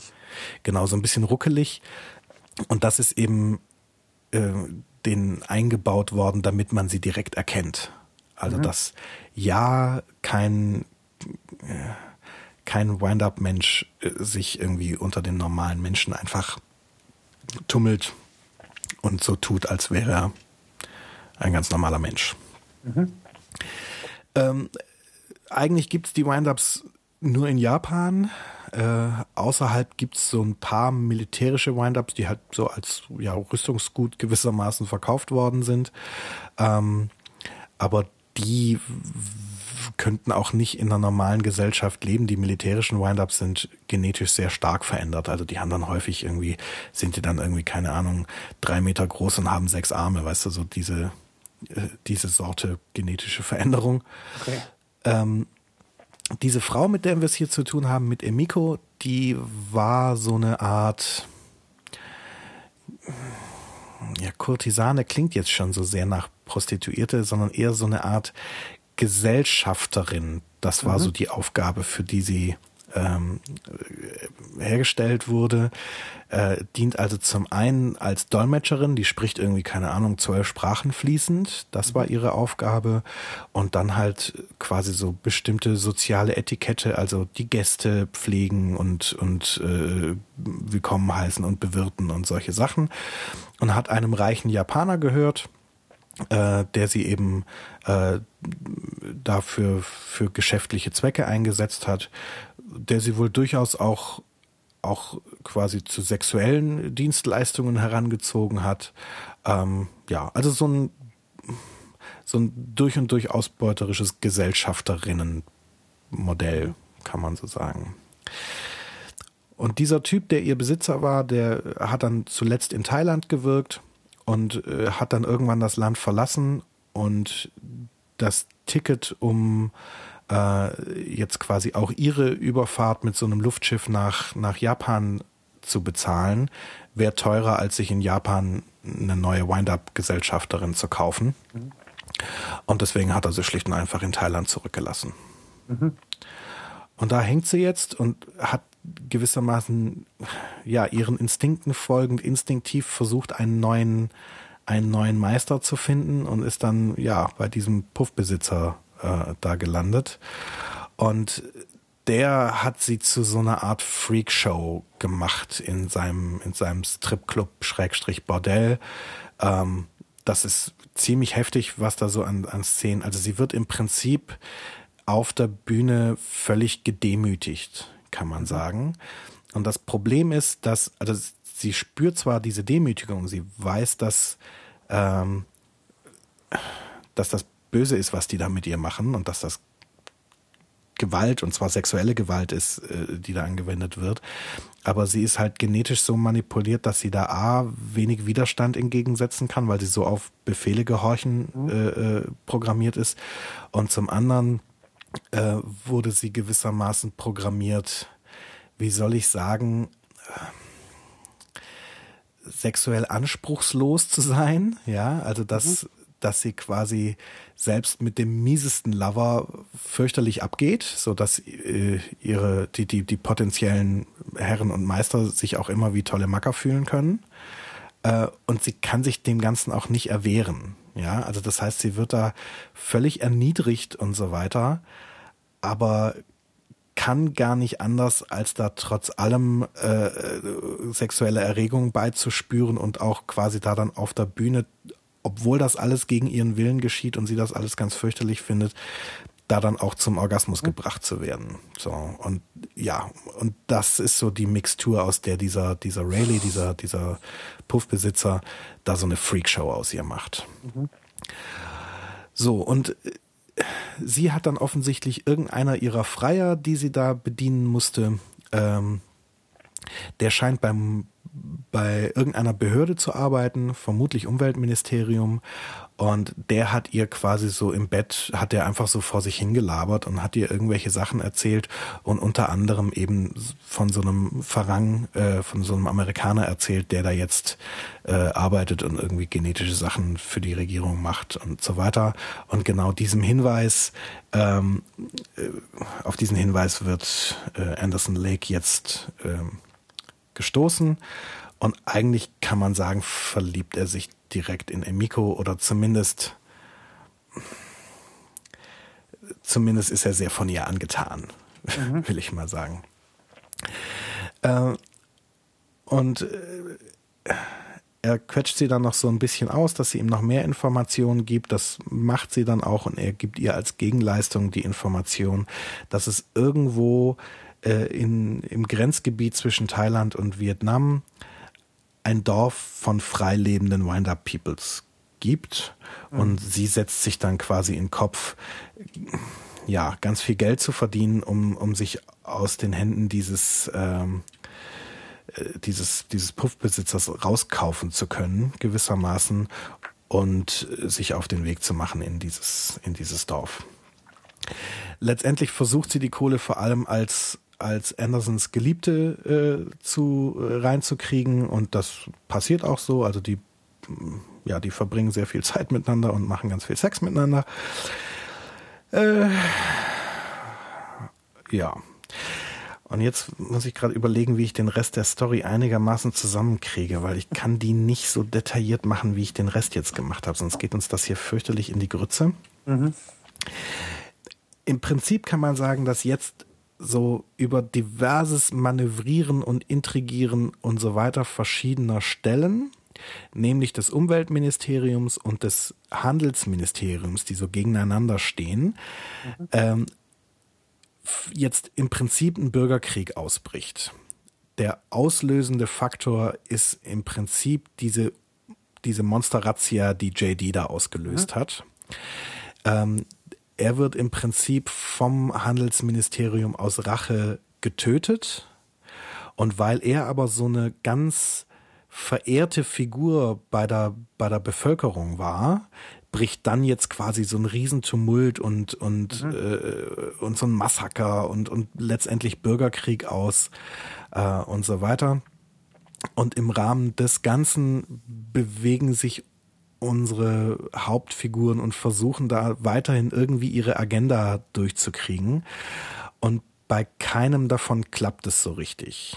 Mhm. Ja, also Hoxeng versucht irgendwie zumindest an die Pläne zu kommen, wie sie jetzt halt gerade im Safe liegen von dieser, von dieser Technologie ähm, und kommt da aber nicht rechtzeitig ran und kommt gerade noch mit heiler Haut davon.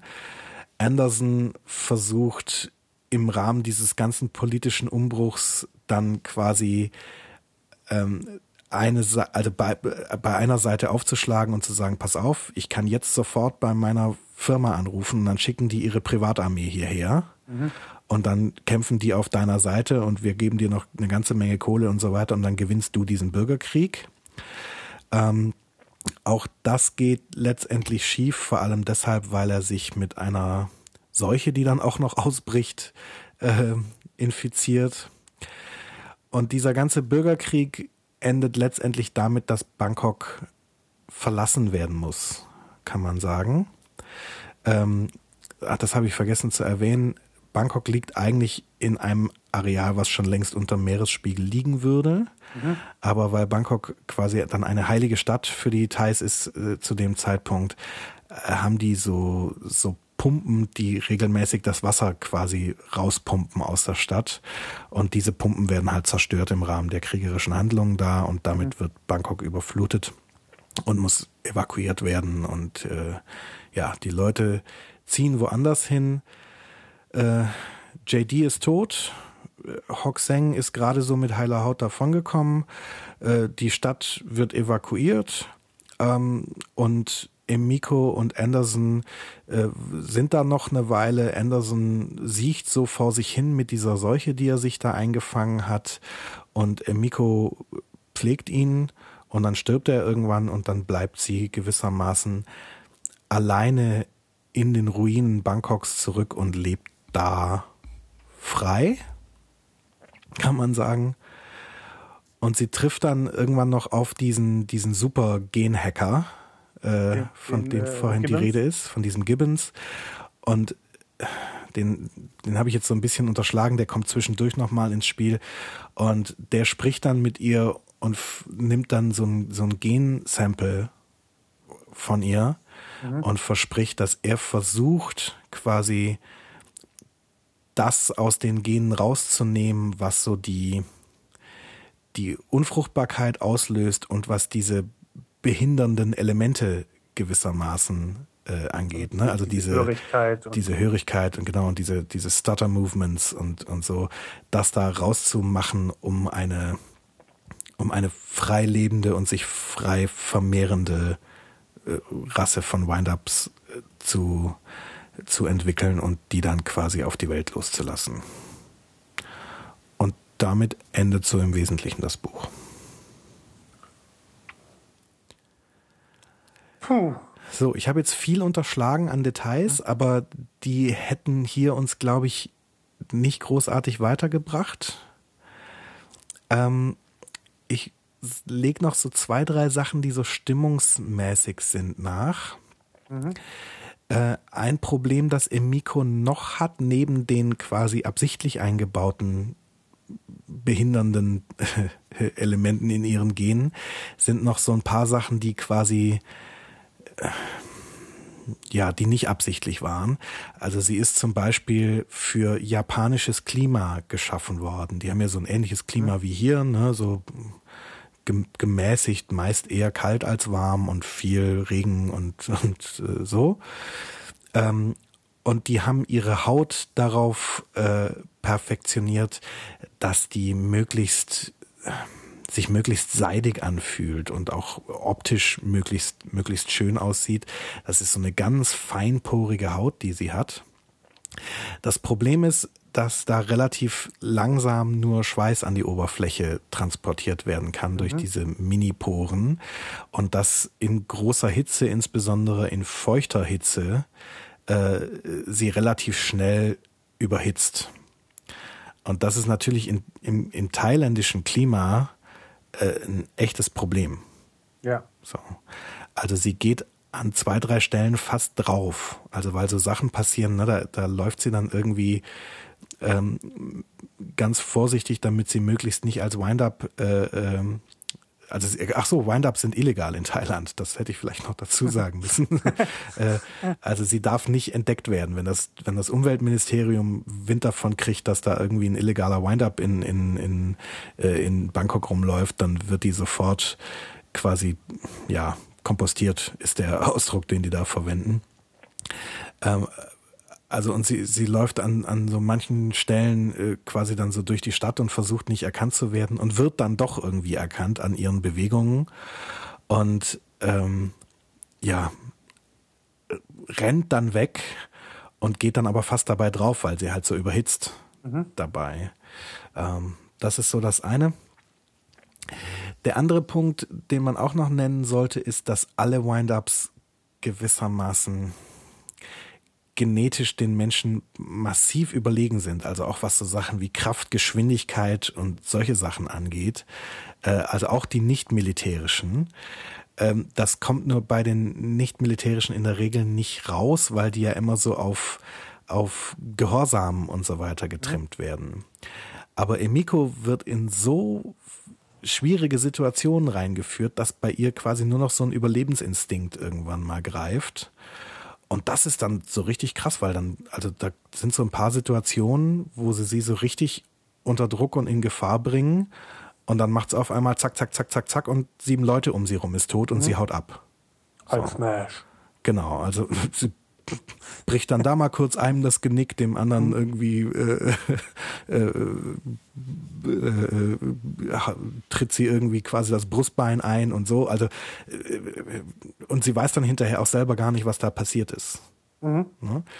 Und zwischendurch äh, geht dann auch so die Vermutung rum, dass sie vielleicht ähm, ein getarntes militärisches Wind-up ist und dass also quasi irgendjemand sie gekauft hat als als äh, Attentäterin. So. Und dann noch ein letztes Detail, äh, das sind die sogenannten Cheshire oder Cheshire Cats. Äh, sagt dir der Begriff was? Schon mal gehört? Die, die sind aus äh, Alice im Wunderland, oder? Genau, das ist die, die Grinsekatze aus Alice in Wunder, Wunderland, ähm, die ja so eine Tarnungsfähigkeit hat. Ne? Da ist nur noch das Grinsen von der Katze übrig und die Katze nicht mehr da. Genau, also die kann so Chamäleonmäßig quasi die, die Textur ihres, ihrer Umwelt annehmen und dann sieht man nur noch das Grinsen der Katze. Und s- so ein, ähm, sowas gab's mal als Spielzeug vor 100 Jahren. So eine genetische Variante der Hauskatze, die auch sowas konnte. Und das war so ein, ja, ein Spielzeug, kann man sagen. Eine, eine, mhm. ein genetisches kleines Experiment. Und die wurden nicht steril gemacht damals. Mhm. Und diese, äh, als dann so die ersten von diesen Haus, neuen Haustieren gewissermaßen dann ihren Besitzern weggelaufen sind und sich irgendwie in der Wildnis angefangen haben auszubreiten, hat man einfach relativ festgestellt, dass die als Jäger der regulären Hauskatze absolut überlegen sind. Logisch. Und die Hauskatze ist ausgestorben. Es gibt nur noch mhm. diese Cheshire Cats. Mhm. Ähm, und man kriegt die auch nicht ausgerottet. Die sind überall. Diese Katzen sind auf dem ganzen Planeten. Überall gibt's Cheshire Cats. Mhm. Und es gibt eigentlich keinen natürlichen Feind, der ihr irgendwie was anhaben könnte. Also nicht mal der Mensch kriegt es hin, die irgendwie flächendeckend auszurotten.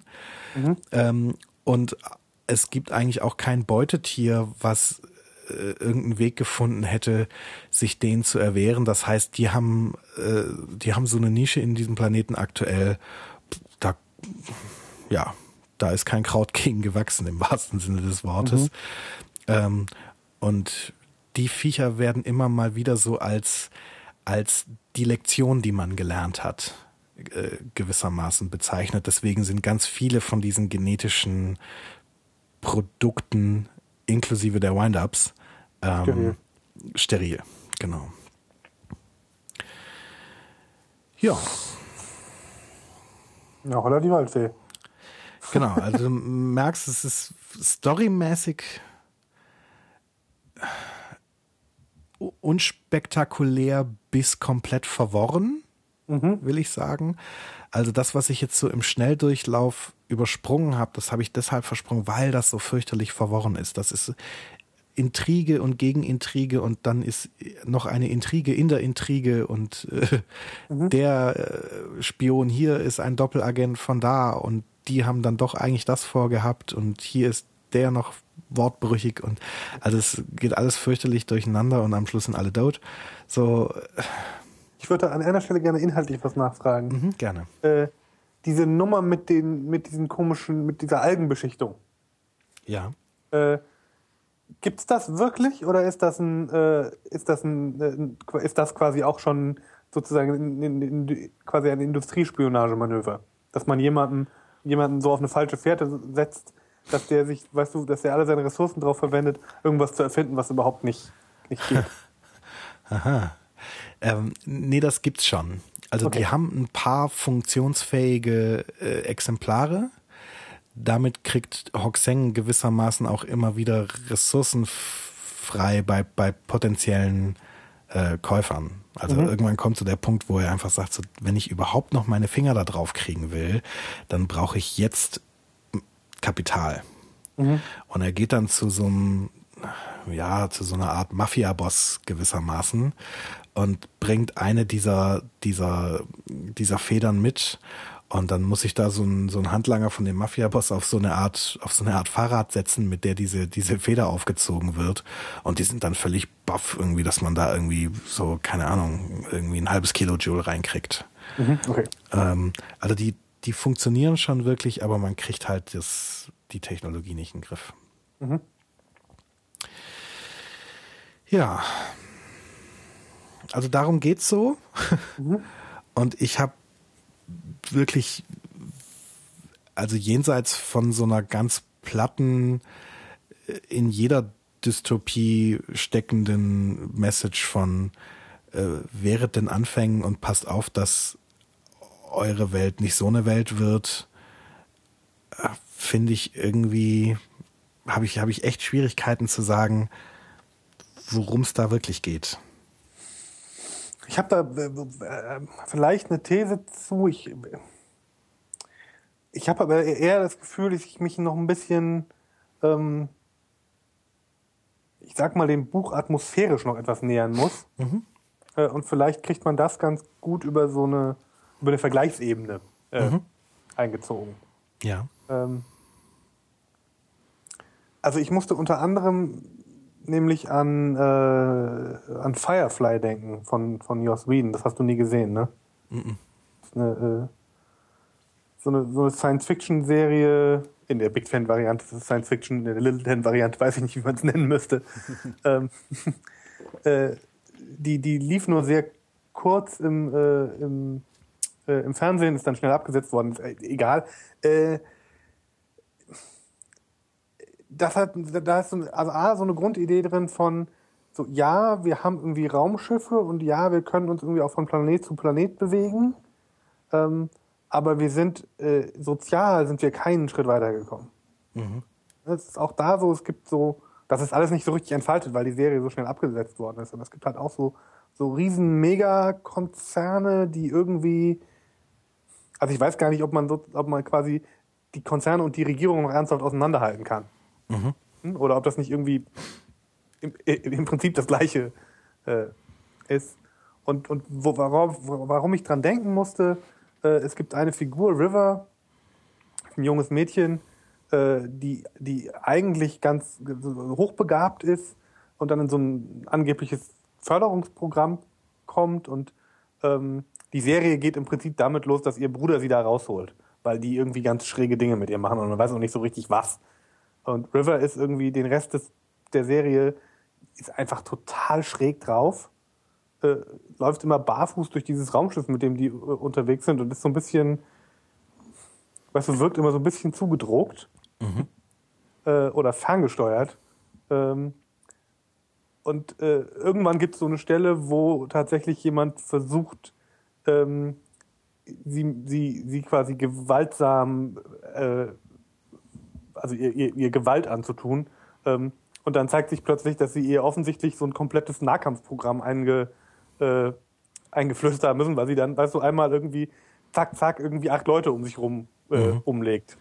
Also ähnlich wie diese Szene mit Emiko, ja. Genau, deshalb, da, genau daran musste ich eigentlich auch hauptsächlich denken. Mhm. Äh, so, ne, die da plötzlich ähm, dann, dann so, so, so auch so explosionsartig äh, das rauslegt und weißt du, dann steht sie da und guckt sich um und fragt sich, was denn hier passiert. Mhm. Äh, was, warum, liegen, was, warum liegen denn diese ganzen blutenden Menschen hier? Ähm, ja. Na, also und interessanterweise, also im, im Miko weiß das zum Beispiel tatsächlich wirklich nicht. Also wahrscheinlich ist das bei River dann auch so, dass sie das nicht weiß, dass sie so ein Nahkampfprogramm da eingepflanzt gekriegt hat. Ich, also ich glaube, sie kann es zumindest nicht bewusst abrufen. Okay. Also nicht sagen, oh, ich kann ja Kung Fu oder was auch immer es ist, ich mache das, sondern es ist halt eher so ein, also eher so auf der, ähm, fast auf der Reflexebene einge, äh, eingezogen. Mhm. Also so, so, was ist denn das dann? Direkt, sozusagen direkt ins Nervensystem. Ja. ja. Okay. Ähm. Ja, und so ähnlich ist das, ist das bei Miko tatsächlich auch. Ähm, also die, die Windups, dadurch, dass die so auf, auf ihre Aufgabe quasi hingetrimmt sind, wissen die teilweise nicht, was sie noch so alles können. Und äh, äh, Miko ist zum Beispiel einfach nicht klar, dass sie, dass sie diese Sorte von Reflexen und Geschwindigkeit und, und, und Kraft hat. So, das, mhm. das kommt erst in diesen, in diesen Hochdrucksituationen raus. Und äh, es gibt dann so eine Szene, wo, ähm, wo JDs rechte Hand, ähm, die, die ist auch eine der Point-of-View-Charaktere, äh, wo die dann quasi zu der Niederlassung in Thailand von der Firma geht, die sie entwickelt hat, gewissermaßen, mhm. also die diese Windups äh, züchtet. Ähm, und dann halt nachfragt, so hier, das muss doch quasi ein militärisches Modell sein und so. Und der hat, das ist ein Japaner natürlich von dieser Firma, und der hat halt auch so eine Gesellschafterin da am Start, die dann da die Teezeremonie vorbereitet und so. Und er sagt, ich zeige Ihnen mal, äh, wie das so aussieht und wirft dann irgendwie eine von diesen von diesen wertvollen Porzellantassen so in die Richtung von von seiner Gesellschafterin, die das Ding dann zack fängt und äh, also auch in so einer, einem rasend schnellen Reflex und dann selber völlig perplex guckt, dass sie dieses Ding hat, hat fangen können mhm. und so und sagt dann ja deswegen haben wir denen so schnell Reflexe gegeben. So. Ja. Also das hat dann noch mal so eine perverse Ironie, ne? Also die die die japanischen Gentechnik-Götter waren so besorgt um ihr antikes Porzellan, mhm. ähm, dass sie da ja quasi aus Versehen ihre ihre Hausdienerinnen und Hausmädchen zu Kampfmaschinen gemacht haben. Da ist ja schon auch noch so ein Lastesel-Moment drin, finde ich. Ne? Also man macht die auch ganz kräftig, damit sie ganz viel tragen können. Äh, mhm. Äh, ähm, ich, ich, ich tue mich gerade total schwer damit irgendwie, weil, weil das mit den Figuren so, so, so, so ich weiß überhaupt nicht, welcher Figur man folgen soll, quasi. Mhm. Was, wie, wie, wie. Ja, also man, man kriegt auch nicht wirklich Gelegenheit, eine emotionale Bindung zu einer dieser Figuren aufzubauen, würde ich sagen. Also vielleicht am ähnlichsten zu Hoxeng, mhm. der ich glaube, der ist so der Welt oder die, die Welt, in der der lebt und gelebt hat. Damit können wir so am ehesten was anfangen. Mhm. Also weißt du, so, okay, Malaysia und da hat jetzt irgendwie so eine, so eine, so eine muslimische Fundamentalistengruppe die Macht übernommen und schmeißt jetzt alle raus, die keine Moslems sind. So. Mhm. Das ist was, da müssen wir unser Hirn nicht großartig verbiegen, um, um, um uns vorstellen zu können, mhm. wie wäre das, wenn das so, so passieren würde. Ähm, und das, was er da vorher gemacht hat, nämlich im Prinzip so ein Speditionsunternehmen mit Segelschiffen zu haben, mit dem er quasi, ja, Tee nach Europa transportiert hat und alle möglichen anderen Waren. Das kann man sich auch so vorstellen. Mhm, das kriegen wir auch hin. Genau. Und jetzt ist er quasi als Flüchtling und ist in einer Welt, die nicht seine ist und die ihm völlig fremd ist und in der er nicht klarkommt. Und das mhm. geht uns mit dem Buch ein Stück weit auch so. Ja. ja. Also, dass man das so liest und sich sagt, so, boah, irgendwie ist diese Welt komisch und ich verstehe das alles nicht und, und so weiter. Und ich glaube, deswegen kann man sich so mit Hoxeng noch am, am ehesten ähm, identifizieren. Ähm, und mit dem, das ist auch der einzige, mit dem ich so ein Stück weit Mitleid hatte. Also und Emiko natürlich. Ja, so. Gott, also da, die auch. Und also, weil dieses ganze, also diese, diese chinesischen Flüchtlinge, da gibt's wohl so eine Art, also die Aufenthaltserlaubnis, die man hat, das scheint so eine gelbe, so ein gelbes Formular, so, so, so ein, mhm. die sogenannte Yellow Card äh, zu sein. Wahrscheinlich so in Anlehnung an die Green Card. Mhm. Ähm, und so werden die, diese, diese, also die Chinesen werden auch so genannt. So, die Yellow also Card, ne? Diese Yellow Card. Ja. Und, ja. Und also mit, mit ihm kann man so ein bisschen so Verbindungen aufbauen, aber gerade so ein Typ wie JD, der hat so, so eine ganz schräge Mischung aus Integrität, aber andererseits auch doch unheimlicher Korruption. Und mhm. Das kriegt der irgendwie so in einer Figur vereint und, und mit dem, also ich bin mit dem nicht warm geworden. Ich wusste nicht, was ich von dem halten soll. So. Mhm. Finde ich das jetzt total gut, dass der endlich mal eins draufkriegt oder bin ich da eigentlich traurig drüber? Und ja. so. Also es war, ja. Und ich Aber kann ich mir finde, vorstellen, dass wenn man die Figuren dann nur erzählt kriegt, wie du jetzt, dass es einem dann noch schwerer fällt. Ja. Also ich finde, wenn man sich das so anguckt, die einzige Figur, für die diese Geschichte irgendwie halbwegs gut ausgeht, ist Imiko, oder? Ja. Ähm, äh, insbesondere, äh, weil, weil sie ja nochmal auf diesen Gibbons. Naja, Gibbons, genau, der ja, also der ist natürlich nicht Gott, aber äh, im, im Sinne von, er kann irgendwie Leben verändern, äh, hat er äh, äh, gottähnliche Fähigkeiten, finde ich. Mhm. Ähm, ja, also wenn, wenn, es ihm gelingt, sozusagen dafür zu sorgen, dass, äh, dass Emiko fruchtbar wird. Mhm. Äh, also das, das wäre ja wirklich eine, eine, eine, eine also gottähnliche Fähigkeit. Ne? Mhm. Jemand, also die, die, die, die, die Fähigkeit, äh, äh Leben zu, zu schenken und Leben weiterzugeben, ähm, was glaube ich auch eine ganz zentrale äh, äh, Kategorie für Menschlein ist, glaube ich, mhm. ich drüber nachdenke, ist. Also wenn der, wenn der versucht, ihr das zu geben, das ist ja ein, äh, ganz ein großer Akt quasi. Ja. Ähm, es ist spannend, dass du diese Gott-Rolle äh, da aufmachst, weil das ist tatsächlich was, worüber er redet. Also mhm. ähm, diese rechte Hand von JD, die da so als Ermittlerin losgeschickt wird für verschiedene Sachen, die landet dann auch irgendwann bei ihm und spricht mit ihm. Und also mal davon abgesehen, dass sie ihn total verachtet, wie das Thailänder nun mal so tun, die haben eigentlich nicht so wirklich eine Wertschätzung für diese mhm. Gene-Hacker. Ähm, so äh, ist das, ein, das ist eine super spannende Szene, weil, weil sie begegnet ihm eigentlich mit total viel Feindseligkeit und er sitzt da und ist total freundlich zu ihr und erzählt ihr einen vom Pferd. Und, ähm, und da kommt dann sowas, dass, dass dieses so, naja, und wenn man dann quasi so eine, so, so, eine, so eine Rasse von Lebewesen schafft, ob jetzt nur, also er hat da zum Beispiel, glaube ich, irgend so ein, äh, so eine, was, was, was ist denn das? Also irgend so ein Kuscheltier für, für seinen, für seinen Lover. Also er hat so ein, so ein, so ein Ladyboy, weißt du, so ein, so ein, mhm. so ein junger Mann, der aber quasi so sehr feminin ist und als, als, als Frau verkleidet ist. Ähm, für den hat er irgendwie so, ein, so, eine, so eine Rasse von, von Kuscheltieren gezüchtet, gewissermaßen. Und, und sagte, naja, und im Prinzip ist, ist, bin ich Gott für diese, für diese Tiere. Mhm. Ich habe sie ersonnen, ich habe sie erschaffen und ich kann sie auch wieder, wieder zerstören, wenn ich will. Ja. Also genau diese Perspektive, dass man quasi gewissermaßen Gott spielt, wenn man so mit den Genen rum experimentiert, die macht er tatsächlich auch auf.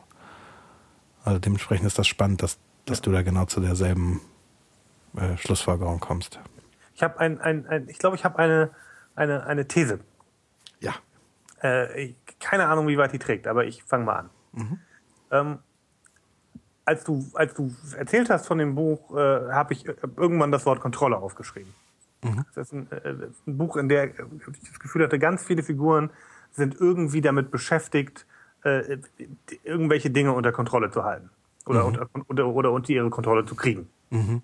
Ne? Sei es die Energieversorgung, sei es äh, die, die, äh, diese Samenbank irgendwie äh, zu finden oder was auch immer. Also da finde ich, war ganz viel, das so ein Thema beinahe ja völlig außer Kontrolle geratenen Welt. Mhm. Wenn du da diese, diese ähm, äh, äh, quasi diese Superviren rumspringen hast, die lustig vor sich hin mutieren, da ist ja irgendwie, ja, ist ja eigentlich Chaos mhm. um einen rum. Ähm, und ich, ich finde, äh, äh, dieses Thema mit der Kontrolle ist in dem Mikro nochmal ganz stark, mhm. ne, weil die auch sozial so doll kontrolliert wird. Mhm.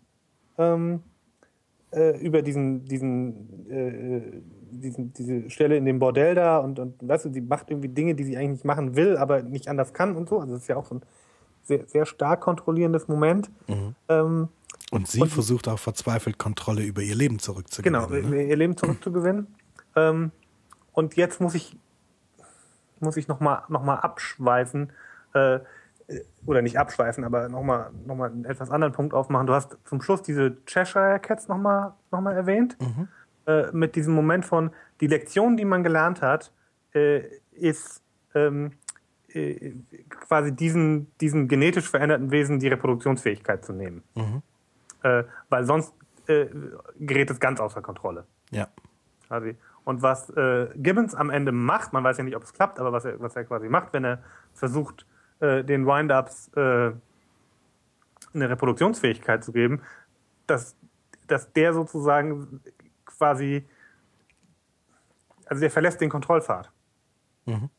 Der, der bringt dann, sagt dann, okay, und jetzt, weißt du, ich, jetzt bringe ich eine Wildcard ins Spiel. Mhm.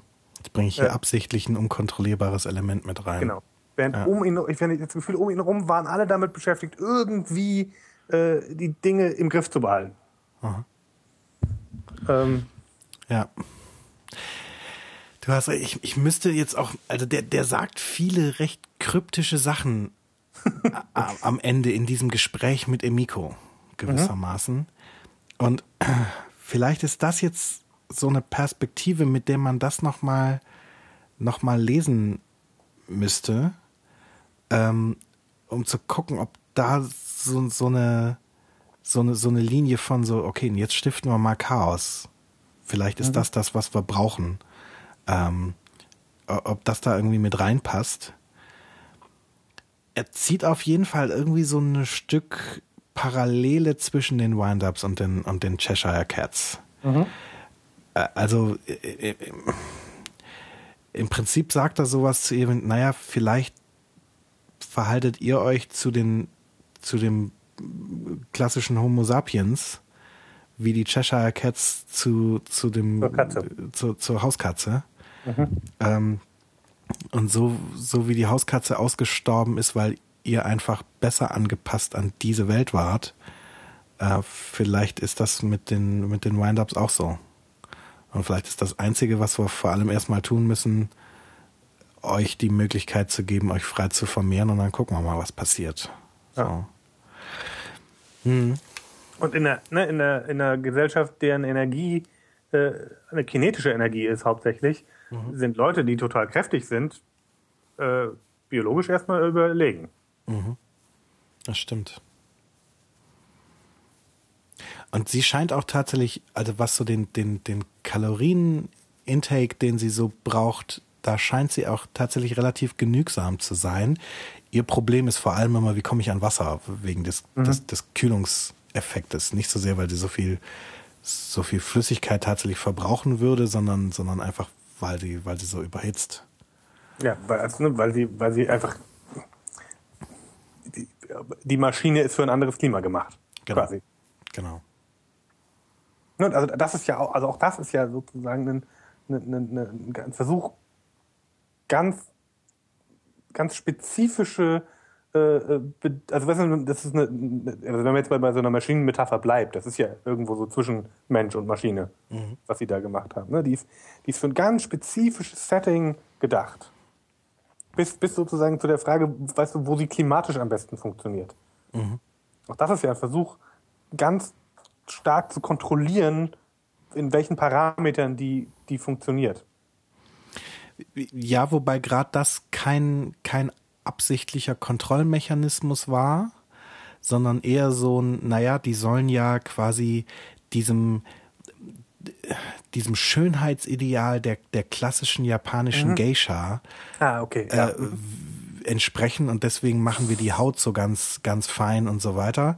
Und dass das ein Problem darstellen könnte, haben die einfach nicht bedacht, weil die ah, sind halt davon ausgegangen, dass das für japanisches Klima ist und dass es wieder so ein Beginn von so einem globalisierenden Element geben könnte. Also da reden ganz viele Charaktere drüber, dass sie jetzt vielleicht an der Schwelle zu so einer neuen Globalisierung äh, mhm. stehen und dass tatsächlich wieder sowas wie weltweiter Kommerz entstehen könnte und so. Und das haben aber die, die Japaner, die diese Windups entwickelt haben, einfach nicht bedacht. Die sind von diesen von diesem, naja, jeder lebt da, wo er halt ist, mhm. ausgegangen und dass die Windups in irgendwelchen anderen Klimabedingungen existieren können müssten, das haben sie höchstens bei den militärischen Windups irgendwie bedacht. Stimmt, das ist ein Bug. Also das ist genau. Mhm. Okay, dann kommt es an der Stelle nicht hin. Aber trotz allem sind ja die anderen Elemente der Kontrolle äh, ja umso stärker. Mhm.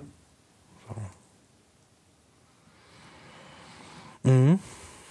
Also, ich finde diesen, diesen Kontrollaspekt, den du gerade genannt hast, den finde ich, ähm, der ist, der ist gut. Also zumal, wie soll ich das ausdrücken?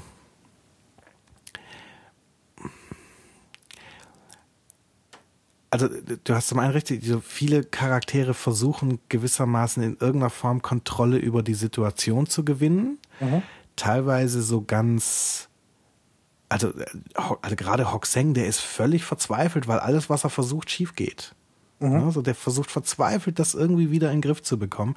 Der hatte sich so eine schöne Nische mit einem äh, als als Yellow Card da irgendwie Manager von einer Firma zu sein und und so ein Farang mit richtig viel Geld am am Wickel zu haben, äh, den er dann irgendwann austricksen wird, wenn es soweit ist und so. Das war alles alles unter Kontrolle und jetzt geht das alles komplett den Bach runter und er weiß eigentlich gar nicht, wie das passiert ist. Also was so der Auslöser dafür war, dass das alles so kaputt geht. Und so geht das den anderen Figuren im Prinzip auch. Also das ist durchaus ein, ein, ein passendes Element für alle. Mhm. Und was diesen, diesen Punkt mit Gibbons angeht, da ist ja so ein, so ein Element drin, also vor dieser sowas wie die Cheshire Cat oder sowas wie die Wind-Ups oder, oder so, man darf die sich nicht unkontrolliert vermehren lassen, mhm. ähm, weil sonst regiert hier das Chaos. Das haben wir mit den ganzen mutierenden Viren und so weiter äh, erlebt. Aber andererseits, wenn man sich jetzt gerade aus so einer Perspektive von heute anguckt, ist es ja eben, nee, nee, ihr habt eben nicht der Natur ihren freien Lauf gelassen, genau. sondern ihr habt da versucht zu designen und zu kontrollieren und zu, zu und, und restriktiv einzugreifen und solche Sachen. Der Versuch, das, das alles zu kontrollieren, hat euch in die Scheiße geritzt. Genau. Und vielleicht ist die, die Lösung jetzt zumindest einfach zu sagen, okay, jetzt nehmen wir unsere Finger da einmal raus und lassen die, die Natur sich wieder regulieren und so ein, so ein natürliches Gleichgewicht herstellen. Auch wenn vielleicht der Homo sapiens als Spezies dabei Bei vom Erdboden verschwindet. So. Also das habe ich auch gerade äh, gerade noch mal gedacht, dieses Element von, von ähm, also und da sind wir ja, also das ist ja eine Stelle, die für uns hochaktuell ist, ne? Mhm. Zu fragen, wie sehr kriegen wir eigentlich den, den, den genetischen Code der, der, also was ja sozusagen die der Code der Natur ist, wenn man so möchte. Mhm. Äh, wie stark kriegen wir den eigentlich kontrolliert und reguliert? Ich finde, ne, da mit genveränderten Lebensmitteln und so, da sind wir ja gerade total dran.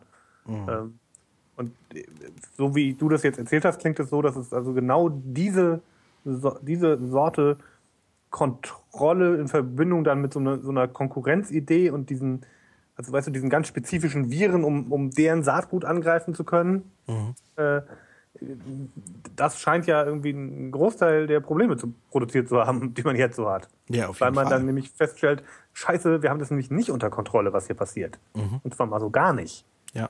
Wenn die anfangen, sich, äh, also ne, weil die, weil eben die, ähm, die Viren und so weiter anfangen zu mutieren und sich im weitesten Sinne fortzupflanzen. Mhm. Äh, und dann ist die Kacke mal am Dampfen. ja.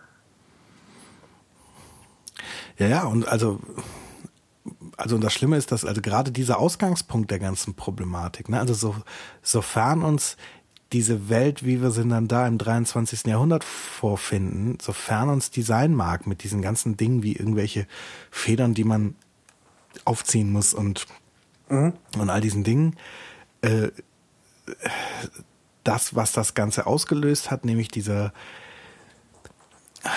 diese Kombination aus so ein paar Gentechnik-Großfirmen versuchen so erstmal die Welt unter sich aufzuteilen und irgendwie alles in den Griff zu kriegen, was sie irgendwie in den Griff kriegen können. Also das ist schon in vollem Gange. Ne? Ich meine, man muss noch mal so ein bisschen gucken, wie also allein wenn man sich die Baumwollproduktion in Indien anguckt, das ist eisenhart, was da mit gentechnisch manipulierten äh, äh Baumwollsorten äh, so passiert und, und wie sehr das die Bauern da fertig macht und wie, wie schlecht die Idee war, damit überhaupt anzufangen. so. Ja, und, ne, und die, so eine Seedbank gibt es, soweit ich weiß, auch schon. Ja, siehst du, das weiß ich, wusste ich zum Beispiel nicht. Ich meine, es gibt in der Schweiz irgendwo ein, äh, ein Insti irgendein Institut, also die, die, die, wenn ich das richtig in Erinnerung habe, dann bauen die sozusagen ein genetisches Museum. Mhm. Ähm, ja, siehst du mal ich frage mich nicht, wie das heißt und, und so, aber ich, ich bin mir relativ sicher, dass es das tatsächlich gibt. Ja.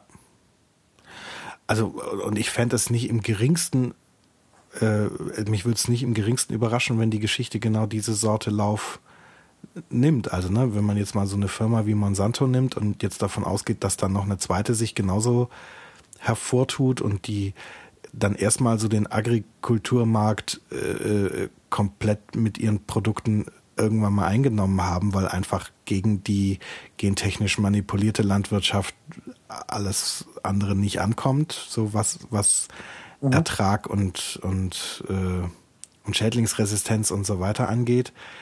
Und dass die dann irgendwann anfangen, quasi um den bereits verteilten Markt zu kämpfen, und zwar mit allen Mitteln, und dann ihr gentechnisches Know-how verwenden, um da im Prinzip dann Biowaffen gezielt gegen die Produkte des Konkurrenten einzusetzen. Ich finde das nicht von der Hand zu weisen. Ich finde auch so viel Fantasie braucht man dafür nicht. Ja. So.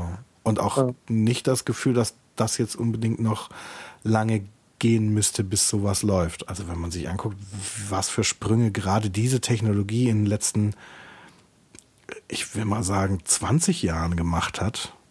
So. Also irgendwie ist dieser ganze Gentechnik-Kram doch so seit den 90ern erst so richtig in Gang, oder? Zumindest in der Form, dass er im öffentlichen Bewusstsein irgendwie auftaucht. Ja. Ähm. Und wenn man denkt, was, was wir da so alles ausprobiert und gemacht haben, ne, so mhm. von wegen Dolly das Schaf und so, ne? Mhm. Äh, also das hat ja enorme Sprünge gemacht. Jetzt lass er nochmal 50 Jahre ins Land gehen. So, das ist ja, also, ja, man wird sehen. Ja. Okay, also das heißt, man könnte sagen, so wie sich's jetzt darstellt unter diesem Blick auf Kontrolle, wäre es tatsächlich ein, ein Plädoyer dafür zu sagen, guckt mal, zumindest in diesem Bereich, der so, so komplex ist, wie und, und, und so viele komplexe Wechselwirkungen untereinander hat, wie die Natur, da ist der Versuch von Kontrolle etwas, was euch letztendlich ins Chaos stürzt. Und Chaos ist das, was letztendlich Stabilität bringen könnte. Mhm. So. Ähm, ich ich, ich habe gerade mal nachgeguckt, tatsächlich äh, in, in, in äh, das ist äh, auf der Polarinsel Spitzbergen äh, entsteht eine, so ein, so ein Saatguttresor. Okay, in Norwegen. Ähm, aber es ist also offensichtlich von der Schweiz äh, ange, angestoben. Also kann man ja mal äh, äh, können wir ja mal verlinken. Mhm. Da, also auf jeden Fall, da gibt es tatsächlich was. Und warum ausgerechnet in Spitzbergen? Hm, ich glaube, weil es da kalt ist. du meinst, dass die Kühlung schon eingebaut? Ja, ich glaube ja. Ja, okay. Äh, hm. Äh, ich habe hier, also das, das führt jetzt zu weit, ich habe gerade so einen Artikel gefunden, der sich damit beschäftigt. Also wie gesagt, das ist, das ist auch schon Realität. Das ist, mhm. das, das gibt. Ähm, äh, aber äh, um auf deine Frage zurückzukommen, äh, ja, in diesem Kontrollaspekt äh, ist was drin. Ich glaube aber, ähm, äh, dass dieses Moment, was ich vorhin aufgemacht habe mit dieser Gott-Metapher, mhm. noch eine, eine Rolle spielt. Mhm. Äh, also, also, also, ich will jetzt mit dir hier gerade keine, keine religiöse Diskussion anfangen, ob es Gott gibt oder nicht, aber ähm, also wenn es einen Gott gibt, äh, dann finde ich, ist der Punkt, wenn man Leben schafft, äh, nämlich genau, also der, der, der, der göttliche Moment im Leben schaffen ist zu sagen, ich stoße was an, was ich nicht völlig kontrolliere. Mhm. Also was ich quasi der, der, der, äh, der, der, also so einer, so einer, so einer technischen Kontrollierbarkeit nämlich ent, genau entzieht. Im Sinne mhm. von, ich weiß immer genau, dass A zu B führt und ne, das zu C und, und so. Und die, die, der, der, der, äh, dieser Prozess ist, ist, ist eben an allen Stellen äh, zu kontrollieren, sondern es ist eher sozusagen so ein, ähm, ich, ich, ich schaffe aus endlichen Einzelteilen unendliche Komplexität. Ja. Ähm, und ein Stück weit ist, glaube ich, das, was, was äh, äh, Gibbons da hinten versucht, ein ähnliches Moment.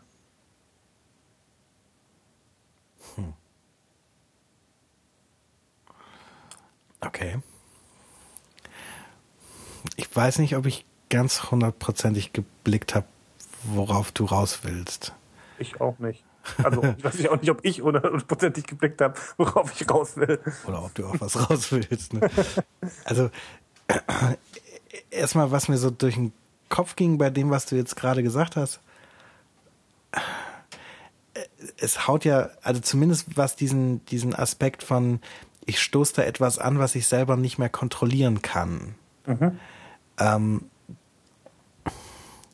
ich glaube, das haut hin in so manchem Schöpfungsmythos, mhm. aber gerade im äh, in so dieser jüdisch-christlichen Tradition nicht. Also da gibt es zwar dieses Element von ähm, von freiem Willen und mhm. ich hab dich nicht unter Kontrolle im, im Sinne von äh, du kannst nur mit meiner Zustimmung handeln oder sowas. Ja, also da, da, da lässt, da lässt Yahweh quasi tatsächlich los, was, mhm. äh, was die Menschheit angeht.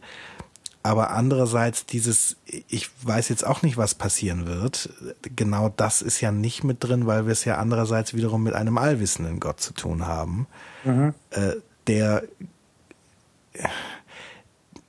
der ja auch im Prinzip, und so muss man sich ihn ja vorstellen, nicht an einen Punkt in, also im Raum sowieso nicht, aber auch nicht an einen Punkt in der Zeit gebunden ja. ist, sondern der irgendwie quer über die Zeit hinweg existiert und für den jetzt so eine Frage wie Vergangenheit, Zukunft, Gegenwart keinen Unterschied macht.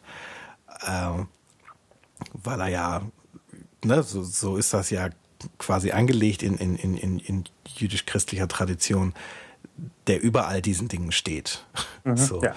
Und das heißt, eine Überraschung gibt's für ihn nicht. Also wenn ja. du allwissend bist, da kommt nichts, was du nicht vorhergesehen hast. Das stimmt. Ähm, gut. wenn es mit Gott nicht klappt, dann probiere ich es mit Luhmann. das ist ein guter Ansatz. Äh, ich also glaube, das ist eine gute Faustregel fürs Leben. Wenn ja. ich was mit Gott nicht erklären kann, erkläre ich es mit Luhmann. also beziehungsweise äh, ist, glaube ich, gar nicht, gar nicht Luhmann im engeren Sinne, sondern ich versuche es nochmal mit einer systemtheoretischen Variante. Mhm. Ähm, also in der Systemtheorie gibt es doch eine Unterscheidung zwischen alipoetischen und autopoetischen äh, Systemen. Ja, gibt es, aber ich glaube, die musst du erklären, die können wir nicht ja, voraussetzen. Genau. Äh, äh, oder jetzt hoffe ich, dass ich das kann. Ähm, die heißen, alipoietische Systeme heißen die, glaube ich, sind im Prinzip ähm, Systeme, die sich nicht aus sich selbst heraus ähm, am Leben erhalten können, beziehungsweise weiter, also die, die sich zum Beispiel eben nicht fortpflanzen können in dem Sinne. Mhm. Äh, Maschinen sind alipoietische Systeme. Mhm. Die kannst du anstellen und dann gibst du den Treibstoff. Wenn man wörtlich übersetzt, was Alipoiese heißt, ist quasi fremd er erschaffen worden. Mhm.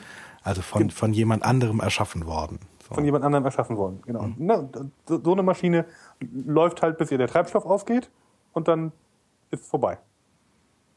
Die, die, die ist nicht aus sich heraus in der Lage, bestehen zu bleiben.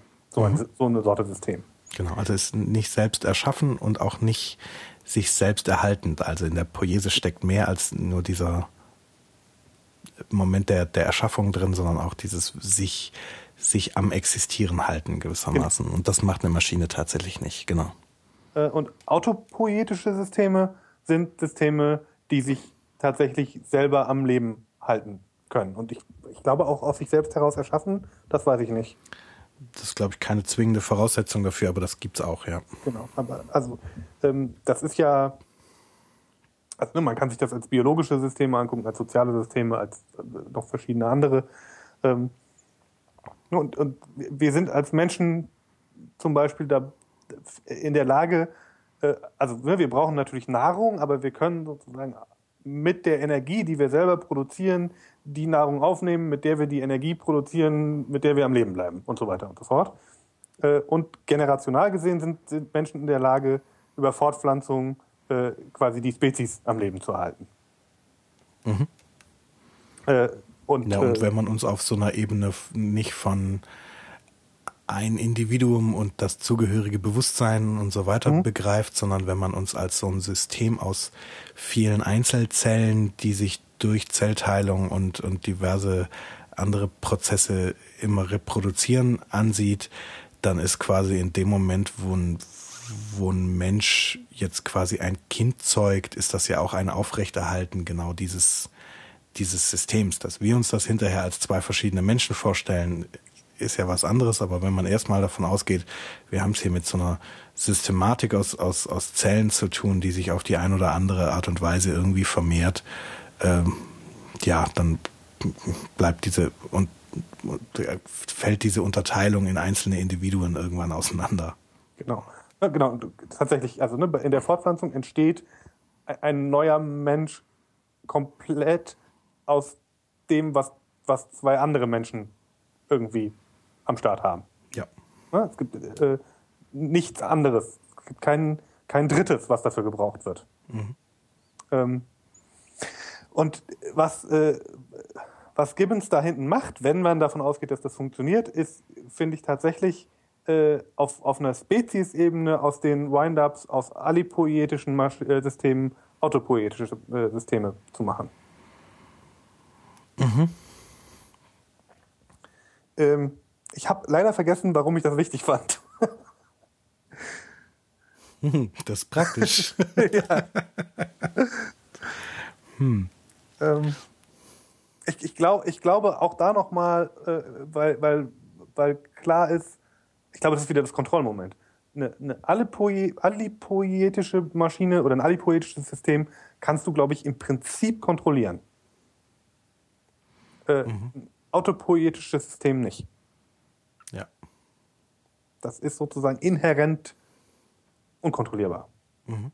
Wir haben, äh, wie heißt das so schön bei Luhmann, keine, die können, die können sozusagen nicht gegenseitig aufeinander durchgreifen, sondern sich nur gegenseitig irritieren. Mhm.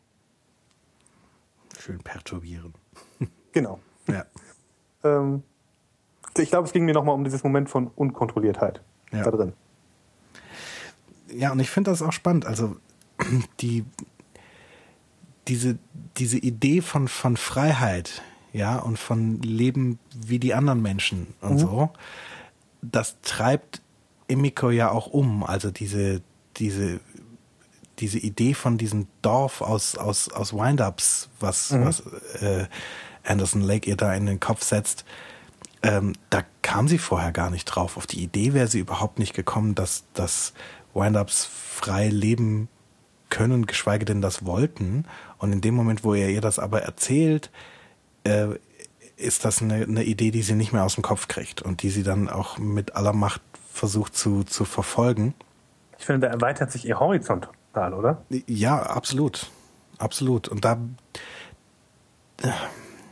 da versucht sie auch erstmalig quasi an ihrem Schicksal was zu ändern. Also vorher mhm. findet sie das zwar schlimm, aber dass, dass sie aktiv was daran ändern könnte, auf die Idee kommt sie gar nicht, weil schließlich ist, ja, ist, ist, ist Rayleigh Sun ihr, ihr im Prinzip ihr neuer Meister und mhm. man macht halt, was der Meister sagt. Ne? Ja. Und ja. Und, und da ändert sich das, weil sie quasi so eine, ja, weil sie überhaupt eine Alternative gezeigt bekommt, ein Stück weit. Und ich finde, da geht diese, diese Reise von, von so einem komplett fremdkontrollierten, fremdbestimmten Wesen ähm, zu so einem selbstbestimmten und dann vielleicht auch irgendwann sich selbst erschaffenen und selbst erhaltenen Wesen äh, äh, hin, hin los, dass sie dann A anfängt, quasi erstmalig ihre eigene Agenda zu entwickeln, auch mhm. durchaus sich, sich Rayleigh Anweisungen äh, widersetzt an mehreren Stellen. Also der hat zum Beispiel gar kein großes Überwachungs, äh, also es gibt niemanden, der aufpasst, dass sie nicht abhaut. Ja, warum so, auch? Warum auch? Die, die haut nicht ab. Und selbst wenn sie abhauen sollte, ja, dann, oder mhm. wenn sie überhaupt nur auf die Idee kommen sollte, was ja schon nicht passiert wegen ihrer genetischen Disposition, aber selbst wenn, pff, ja, dann läuft da draußen irgendwie ein illegaler Wind-Up rum, die muss nur einmal den White Shirts in, äh, den, den Weißhemden in die Hände fallen, dann ist sie weg vom Fenster, so doof wird sie ja nicht sein und so, also der macht sich da gar keine Gedanken drüber. Mhm. Und deswegen kann sie sich dann während sie da so versucht, ihre Agenda voranzutreiben und dann auch irgendwann letztendlich abhaut, ähm, kann sie sich da eigentlich frei bewegen, ohne dass da irgendwie großartig was passiert. Mhm. So. Und damit geht das Ganze ja letztendlich los. Das ist so der Beginn der Reise. Und interessant finde ich, dass tatsächlich an dem Punkt, an dem dann so die Katastrophe über, über alle anderen hereinbricht. Ja, und sich die Lebensumstände so verändern, dass alle anderen gehen müssen. Äh, in dem Moment hat sie da eigentlich eine Nische gefunden, in der sie gut existieren kann. Dieses überflutete Bangkok, mhm. da kann sie viel besser existieren als das, als das andere Bangkok vorher. Mhm. Erstmal sind nicht lauter Menschen da, die ihr Böses wollen und so, also das ist so das eine. Und zum anderen ist überall Wasser. so, jederzeit, wenn sie anfängt zu überhitzen, ja, dann tunkt sie sich mal kurz in Wasser und kühlt sich ab. Stimmt, sie braucht ja, sie braucht ja dafür auch kein Süßwasser. Das geht ja mit Salzwasser. Genau. Genau. Und ähm. das ist halt in, in Bangkok auch immer schwierig, weil die ja eben diese, diese, diese Wände quasi um die Stadt drumherum gebaut haben, um den, äh, um den Ozean fernzuhalten. Und das, was dann halt doch irgendwie durchsickert und rüberschwappt, pumpen sie ja regelmäßig wieder raus. Aber mhm. also man kann sich das so vorstellen, dass Bangkok wie in so einer, in so einer Wandverschalung existiert. Mhm. So. Und halt tiefer als der Meeresspiegel liegt. Und deswegen gibt's da relativ wenig Wasser. Die haben zwar an regelmäßigen, in regelmäßigen Abständen irgendwelche Süßwasserbrunnen, die sie da mhm. betreiben. Ähm, aber da ist halt auch immer viel los. Da ist es für sie als, als Windup relativ schwer, da hinzugehen, weil, naja, da fällt sie halt auf wie ein bunter Hund. Ja. Und zum anderen, also wenn sie nicht eh durch ihre Bewegungen auffällt, ist es dann doch ein relativ ungewöhnliches äh, Verhalten, wenn die anderen Leute da mal so hingehen, mal kurz die Hand drunter halten und äh, einen Schluck nehmen oder oder äh, sich vielleicht davon ein bisschen was so äh, äh, von dem Wasser irgendwie an den Nacken äh, schmieren, mhm. um sich so ein bisschen zu kühlen. Und dann kommt da irgendwie eine junge Dame mit stotternden Bewegungen an und legt sich mal korrekt in den Brunnen rein. Ja. Äh, das fällt auf. Ja. so, ja, und das ist schon immer ein Problem für sie gewesen in Bangkok. Und jetzt, wo alle anderen da nicht mehr leben können, da kommt sie jetzt eigentlich erstmal gut klar. Mhm. A ist sie schnell und, und kräftig und, und sprunggewaltig und so weiter genug, um all die Unwegsamkeiten und Hindernisse, die da jetzt so sind, zu überwinden. Mhm. Und B ist halt überall Wasser und C sind keine Feinde mehr da. Also für sie hat sich ihr, ihr, ihr Lebensraum hat sich massiv verbessert mit der Katastrophe. Ja.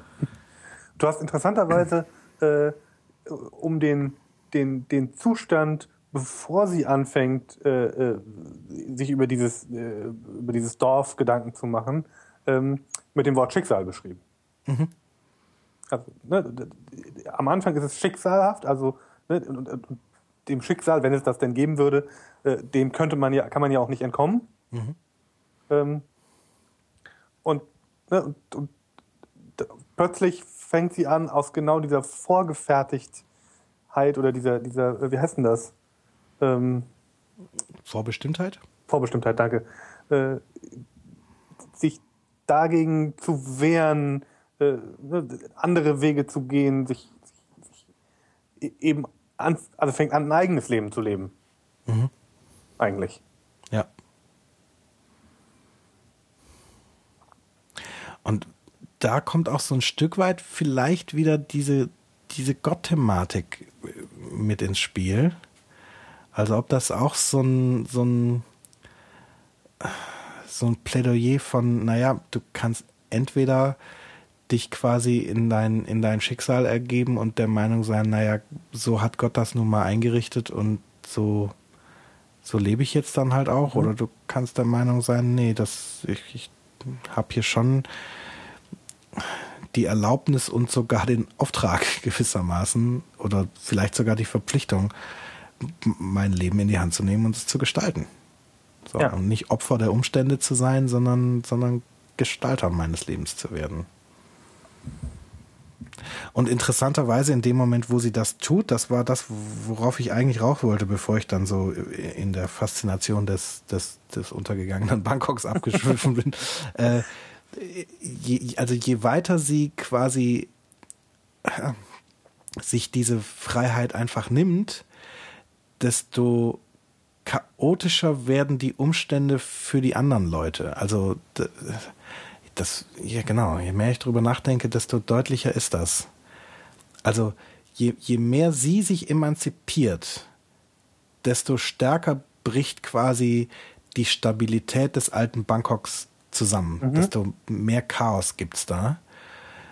Ähm, und vielleicht sollte ich einen Punkt, den ich vorhin unterschlagen habe, nochmal nennen.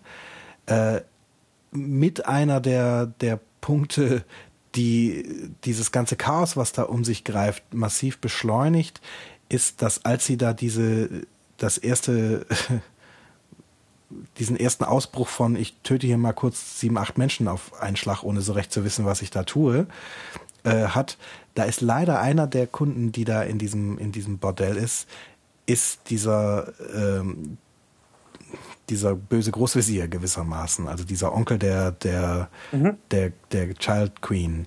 Ähm, und damit bringt sie quasi diesen ganzen Konf politischen Konflikt, der da gerade eh schon brennt, nochmal massiv ins Rollen, weil jetzt natürlich alle Seiten sich gegenseitig beschuldigen, äh, bei den Japanern so ein, so ein, so ein Wind-up als, als Attentäterin eingekauft zu haben.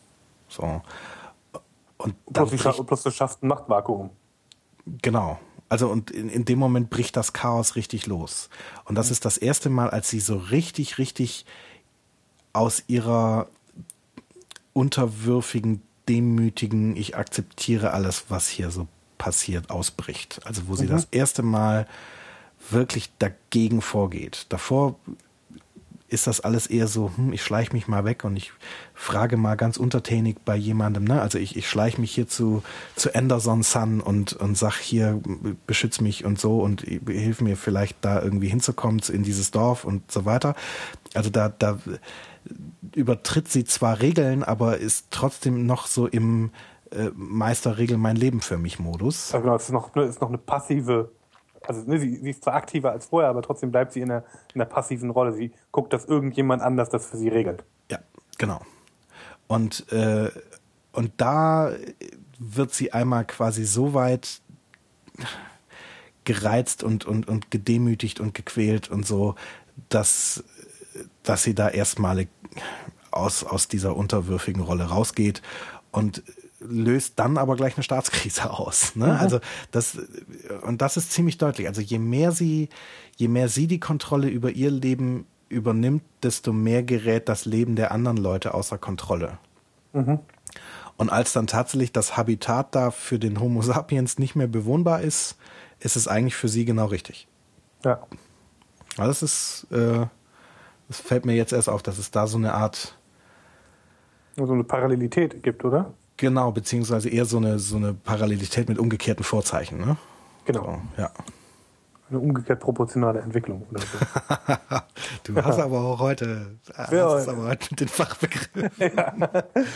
Genau. Das ist ungefähr das einzige, an, äh, äh, dass ich mich irgendwie an meinen Mathematik, also das einzige Thema, an das ich mich äh, in meinem Mathematikunterricht aus der, weiß ich nicht, achten oder neunten Klasse, wann auch immer das war, erinnern kann. Okay. Äh, ja. Also äh, in der Tat handelt es sich bei dem Freiheitsgrad äh, von, von Emiko und äh, dem Rest der, also und, und der Spezies des Homo sapiens zumindest in, ihrem Umfeld um umgekehrt proportionale Verhältnisse. Genau. Sehr schön. Ähm, und ähm, was Mist, was wollte ich denn jetzt sagen? Ist weg. Hm. Die Geilheit des Gedankens ist umgekehrt proportional zur Behaltensfähigkeit. genau. äh, ach genau, und also wenn man es ganz pathetisch oder, oder sehr pathetisch fasst, äh, dann wäre ja so eine Message da drin, äh, wenn du dein Leben ernsthaft in die Hand nimmst, dann kannst du die Welt verändern. Mhm. Also das ist ja zumindest das, was, was, sie da, was bei ihr gerade passiert. Mhm. Genau, beziehungsweise solange du passiv bleibst, werden sich die Umstände auch nicht verändern. Mhm.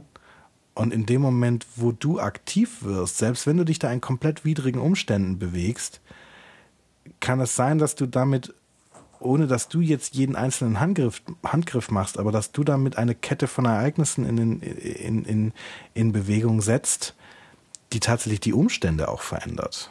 Mhm. Ja, also im Prinzip ist sie ja zu Beginn jenseits der Tatsache, dass sie da so völlig unterwürfig ist, äh, hat sie ja auch keine Hoffnung, dass sie durch Aufbegehren irgendeine Chance hätte, weil wo soll sie denn hin? Ja, mhm. sie ist illegal da und und äh, äh und wird ja eh an, an jeder Stelle direkt erkannt und dann wird sie kompos und äh, kompostiert und pipapo mhm. und so weiter. Ähm, auch also da nochmal übrigens, ne? also kompostiert ist ja auch kein Begriff, den du, äh, den du benutzt, wenn du, wenn du dich sozusagen, wenn du Menschen umbringst. Ja. Da genau. sagt man töten und nicht kompostieren. Ja, aber das ist tatsächlich der Begriff, der da verwendet ja. wird für, für all diese äh, gentechnisch nicht erwünschten äh, Exemplare, die in Thailand illegal sind. So.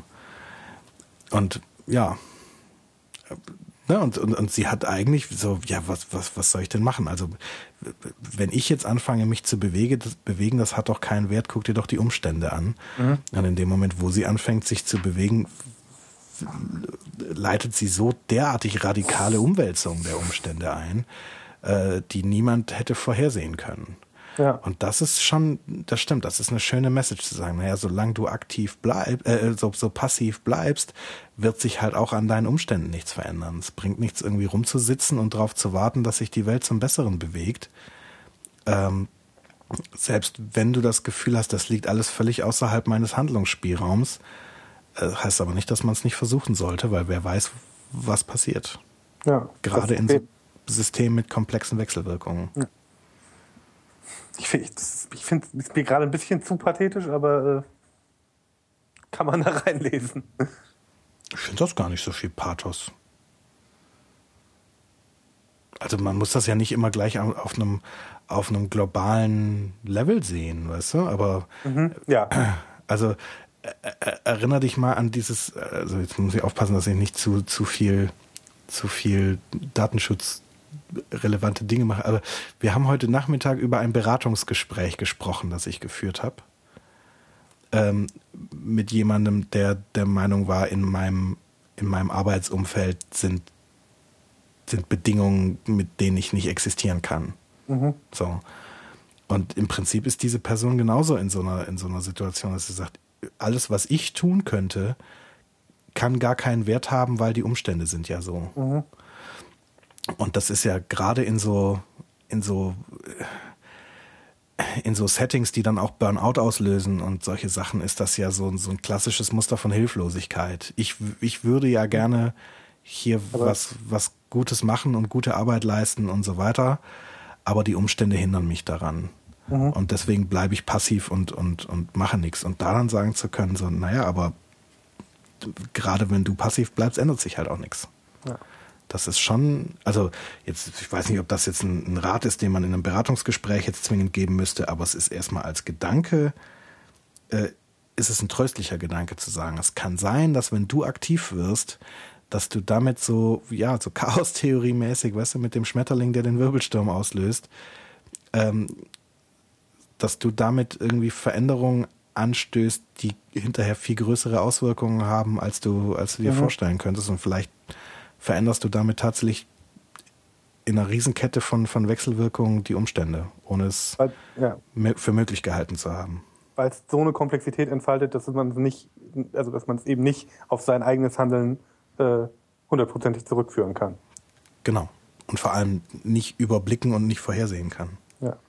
Das ist lustig, also an den, an den Schmetterlingseffekt musste ich auch gerade denken, weil ich, ähm, ich lese doch gerade hier 112263 von Stephen King. Mhm. Ähm, und das beschäftigt die Hauptfigur. Sagst du noch mal kurz, worum es da geht ja, für, die, für die Hörer, die jetzt nicht genau wissen, was gemeint ist? Äh, das ist ein, ein, ein, ein Buch, ähm, also letzten Endes ein Zeitreisenroman. Es gibt eine, eine, eine Gelegenheit für die Hauptfigur, äh, ins Jahr 1958, glaube ich, zu reisen. Äh, und äh, es gibt auch tatsächlich Möglichkeiten, ähm, die Vergangenheit äh, zu verändern.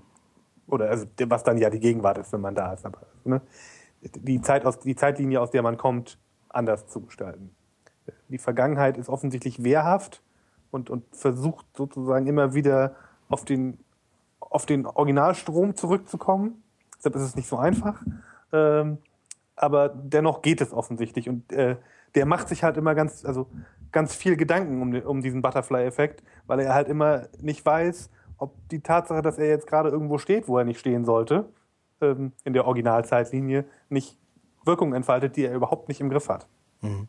Ähm, deshalb taucht das in dem Buch tatsächlich auch relativ häufig immer mal wieder auf. Ja. Äh, und selbst wenn es, wenn es zum Beispiel keine, ähm, äh, also weil ich ja gerade nochmal sagte, aber die, die, die, die, die Zeitlinie ist irgendwie wehrhaft und versucht sozusagen immer wieder auf den, äh, auf den Hauptpfad zurückzukehren, äh, kann es ja sein, dass, also es war jetzt gerade an so einer Stelle, ähm, wo ein, äh, ein Teenager bei einem Autounfall umkommt. Äh, was jetzt ja für die große Zeitlinie vielleicht nicht so die wahnsinnig entscheidende äh, Geschichte äh, ist. Und er sich aber schon fragt, so, ne, ist das, also, weißt du, wäre der auch bei diesem Autounfall gestorben, wenn ich nicht da mhm. gewesen wäre? Mhm. Äh, diese Sorten, Sorte Gedanken macht sich die Hauptfigur da einfach häufig. Ja. Na, und dann ja auch die Frage, ne? Vielleicht hat der irgendwie an einer Stelle mal an der Ampel mhm. äh, zu irgendjemandem dieses und jenes gesagt. Das hat den auf die Idee gebracht, äh, mal im Bäckerladen zu jemand anders das und das zu sagen. Und das hat den dazu gebracht, als er dann später irgendwie Präsident war, mhm. äh, hier eine Entscheidung anders zu treffen als da. Und ja. auf einmal hängt von so einer Situation an der Ampel äh, irgendwie das Leben von Millionen Menschen ab. Ja, womit, womit wir wieder bei Unkontrollierbarkeit wären. Genau. Weil halt, ja, komplexe, komplexe Wechselwirkungen. Ja. ja. Ja, das ist ja auch so ein schönes Beispiel, was gerne mal bei so Zeitreisengeschichten ins Spiel gebracht wird, so nach dem Motto, ja, ach ups, dann hast du da leider gerade irgendeinen Käfer platt getreten. Mhm. Und der trägt aber tatsächlich, um jetzt wieder auf so genetische Sachen zu kommen, das Gen in sich, um irgendeine große Schädlings äh, äh,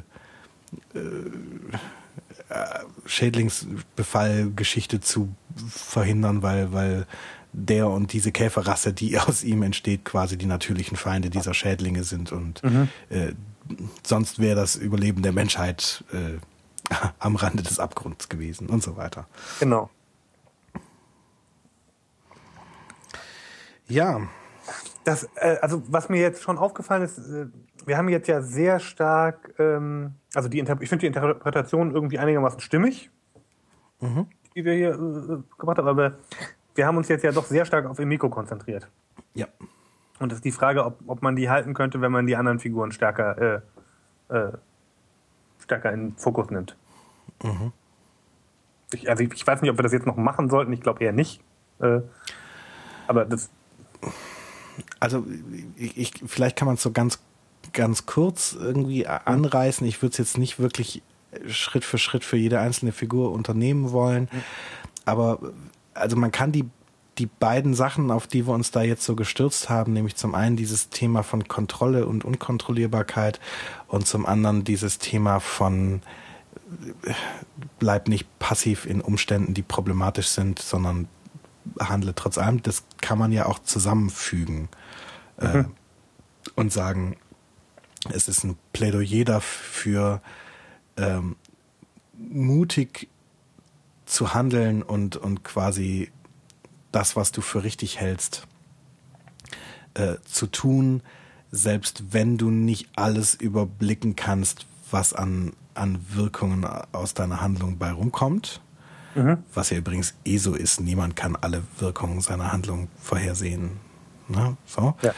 Ähm, wenn man das so als, als die Message des Buches sieht, das ist schon was, was man fast jedem der Charaktere, äh, der anderen Charaktere quasi so als Rat mitgeben könnte. Also mhm. Hoxeng zum Beispiel, um den mal als ein Beispiel rauszugreifen, äh, der lamentiert fast das ganze Buch mit sich selber, dass er nicht schon viel früher sich diese Pläne geklaut hat. Mhm. Er hatte da wohl mal an einer Stelle eine Gelegenheit, die er dann aber verstreichen lassen hat, weil er dachte, naja, die Technologie ist ja noch nicht ganz so weit. Und wenn ich die Pläne jetzt klaue, dann kommt mir Anderson vielleicht auf die Schliche und dann habe ich seine Ressourcen nicht mehr, um das Ganze zu Ende zu bringen ich warte mal lieber noch ein Stückchen ab, vielleicht kriege ich mehr. Also er entscheidet sich passiv zu bleiben. Genau, und bleibt dann passiv.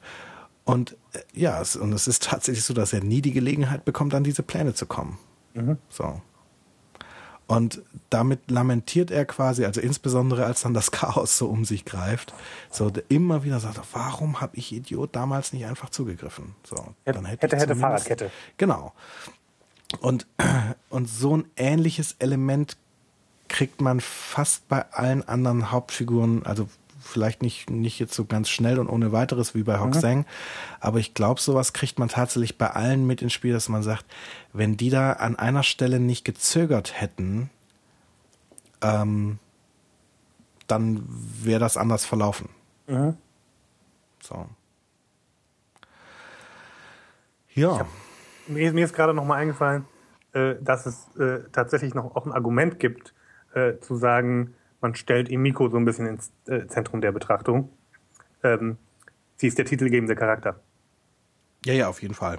So, und, und sie ist auch gerade jetzt wieder aufgefallen. Und sie ist auch der sympathischste Charakter mhm. auf jeden Fall. Also mit ihr identifiziert man sich am meisten. Also ich sagte ja, mit Hoxeng kann man sich auch einigermaßen äh, identifizieren, aber äh, aber nicht so sehr wie wie mit ihr. Mhm. So.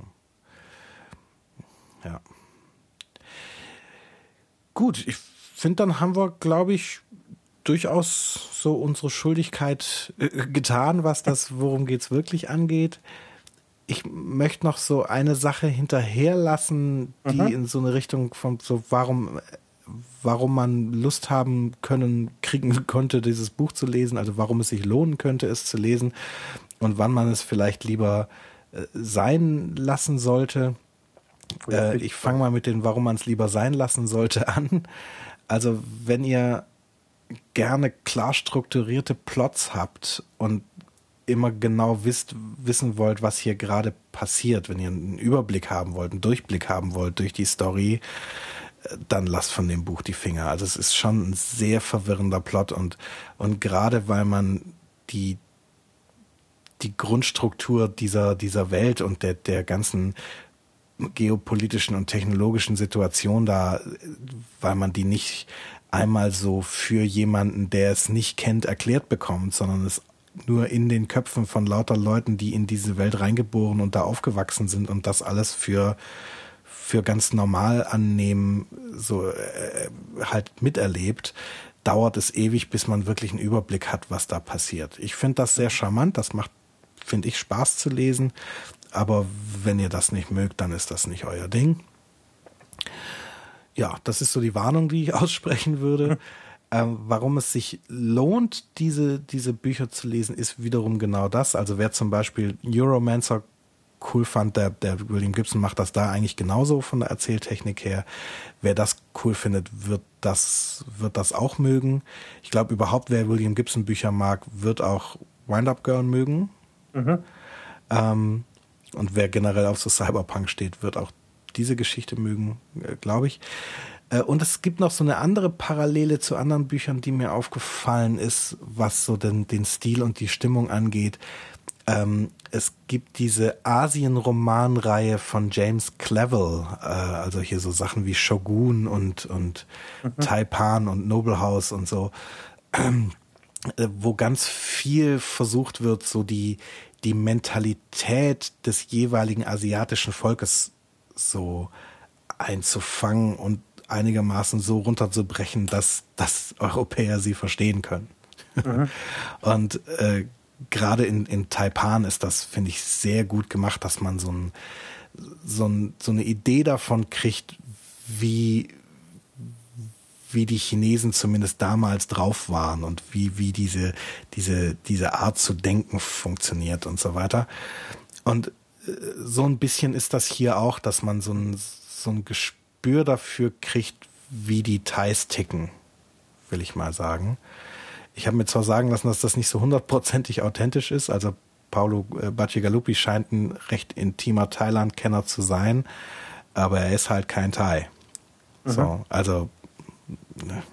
Es ist wohl so ein recht informiertes Bild eines Farang, aber es ist halt doch kein Insiderbild. so. Es ist halt ein Farang. Genau. Ähm, ja. Aber trotz allem ist das irgendwie ganz cool. Also man, man kriegt so ein vielleicht fiktives Bild, aber dennoch kriegt man so ein Bild von einer anderen Kultur vermittelt und das macht Spaß. So, mhm. Das liest sich gut. Und ja, und also und, und ich fand diese diese Zeitlinie, die zu so einer zu so einer dystopischen Zukunft führt, ich fand die einfach spannend erzählt und mit vielen kleinen kleinen Details, die die Spaß machen. Also ich kann es durchaus empfehlen, auch auch wenn es wie gesagt einen zwischendurch relativ verwirrt zurücklässt. Und ich glaube, so mit dieser Deutungsebene, die wir jetzt hier gerade rausgefriemelt haben, liest sich's, glaube ich, auch vielleicht noch so ein bisschen bisschen einfacher als, als, als, als ich es hatte, will ich mhm. mal sagen. Ja, also ich, ich empfehle es. Hat man zumindest, hatte, hätte, hatte man, hätte man einen Interpretationsrahmen, äh, in dem, von dem man gucken kann, ob man die Ereignisse in denen irgendwie einsortiert kriegt. Genau. Und ich habe mir schon vorgenommen, auf jeden Fall, also ich weiß nicht, ob ich es jetzt direkt nochmal lese, ich, äh, irgendwann werde ich es nochmal lesen, aber äh, jetzt nicht bald, da muss ich glaube ich erstmal so ein bisschen Pause dazwischen haben aber ich werde mir zumindest diese Passagen, wo der, wo der Gibbons zu Wort kommt, mhm. die werde ich nochmal querlesen mit genau diesem, diesem Interpretationsrahmen im Kopf, um zu gucken, ob sich das, ob sich das da erhärtet. Also, dass der insbesondere dieses, dieses Plädoyer für, für lass ruhig mal das Chaos walten und, und, äh, und mach einfach mal. Mhm. Ähm, ob das sich da wiederfinden lässt. Ja. Ja. Klingt gut. okay. Dann haben wir es, oder? Ich glaube ja. Okay. Dann danke ich für dir fürs Gespräch. Das hat mir ein bisschen Klärung reingebracht in dieses Buch. Ach, und ich, ich freue mich immer, wenn ich, äh, wenn ich mir hinten raus denke, so, hm, dass ich darüber heute Abend reden würde, hätte ich auch nicht gedacht. Ja, aber das, ich glaube, dazu ist, ist dieser Podcast auch prädestiniert, dass wir ja. zu Gesprächsthemen kommen, die wir nie im Leben vorher für möglich gehalten hätten. Genau. Euch da draußen danke ich auch sehr fürs äh, Runterladen und Klicken und Hören und so weiter. Ich bin weiterhin einfach begeistert, wie viele von euch das unterhält und interessiert, was, was Daniel und ich und, und die anderen Gesprächspartner hier so veranstalten. Das freut mich einfach. Macht weiter so, wir machen das auch so. Äh, vielen Dank und viel Spaß beim Hören und Lesen. Tschüss. Tschüss. Show Notes und die Möglichkeit zu Kommentaren gibt es unter spoileralert.bildungsangst.de. Bewertet uns gerne bei iTunes oder anderen Podcast-Portalen und wir freuen uns über Rückmeldungen und Klicks auf den Flatter-Button. Spoiler Alert ist eine Bildungsangstproduktion aus dem Jahr 2013.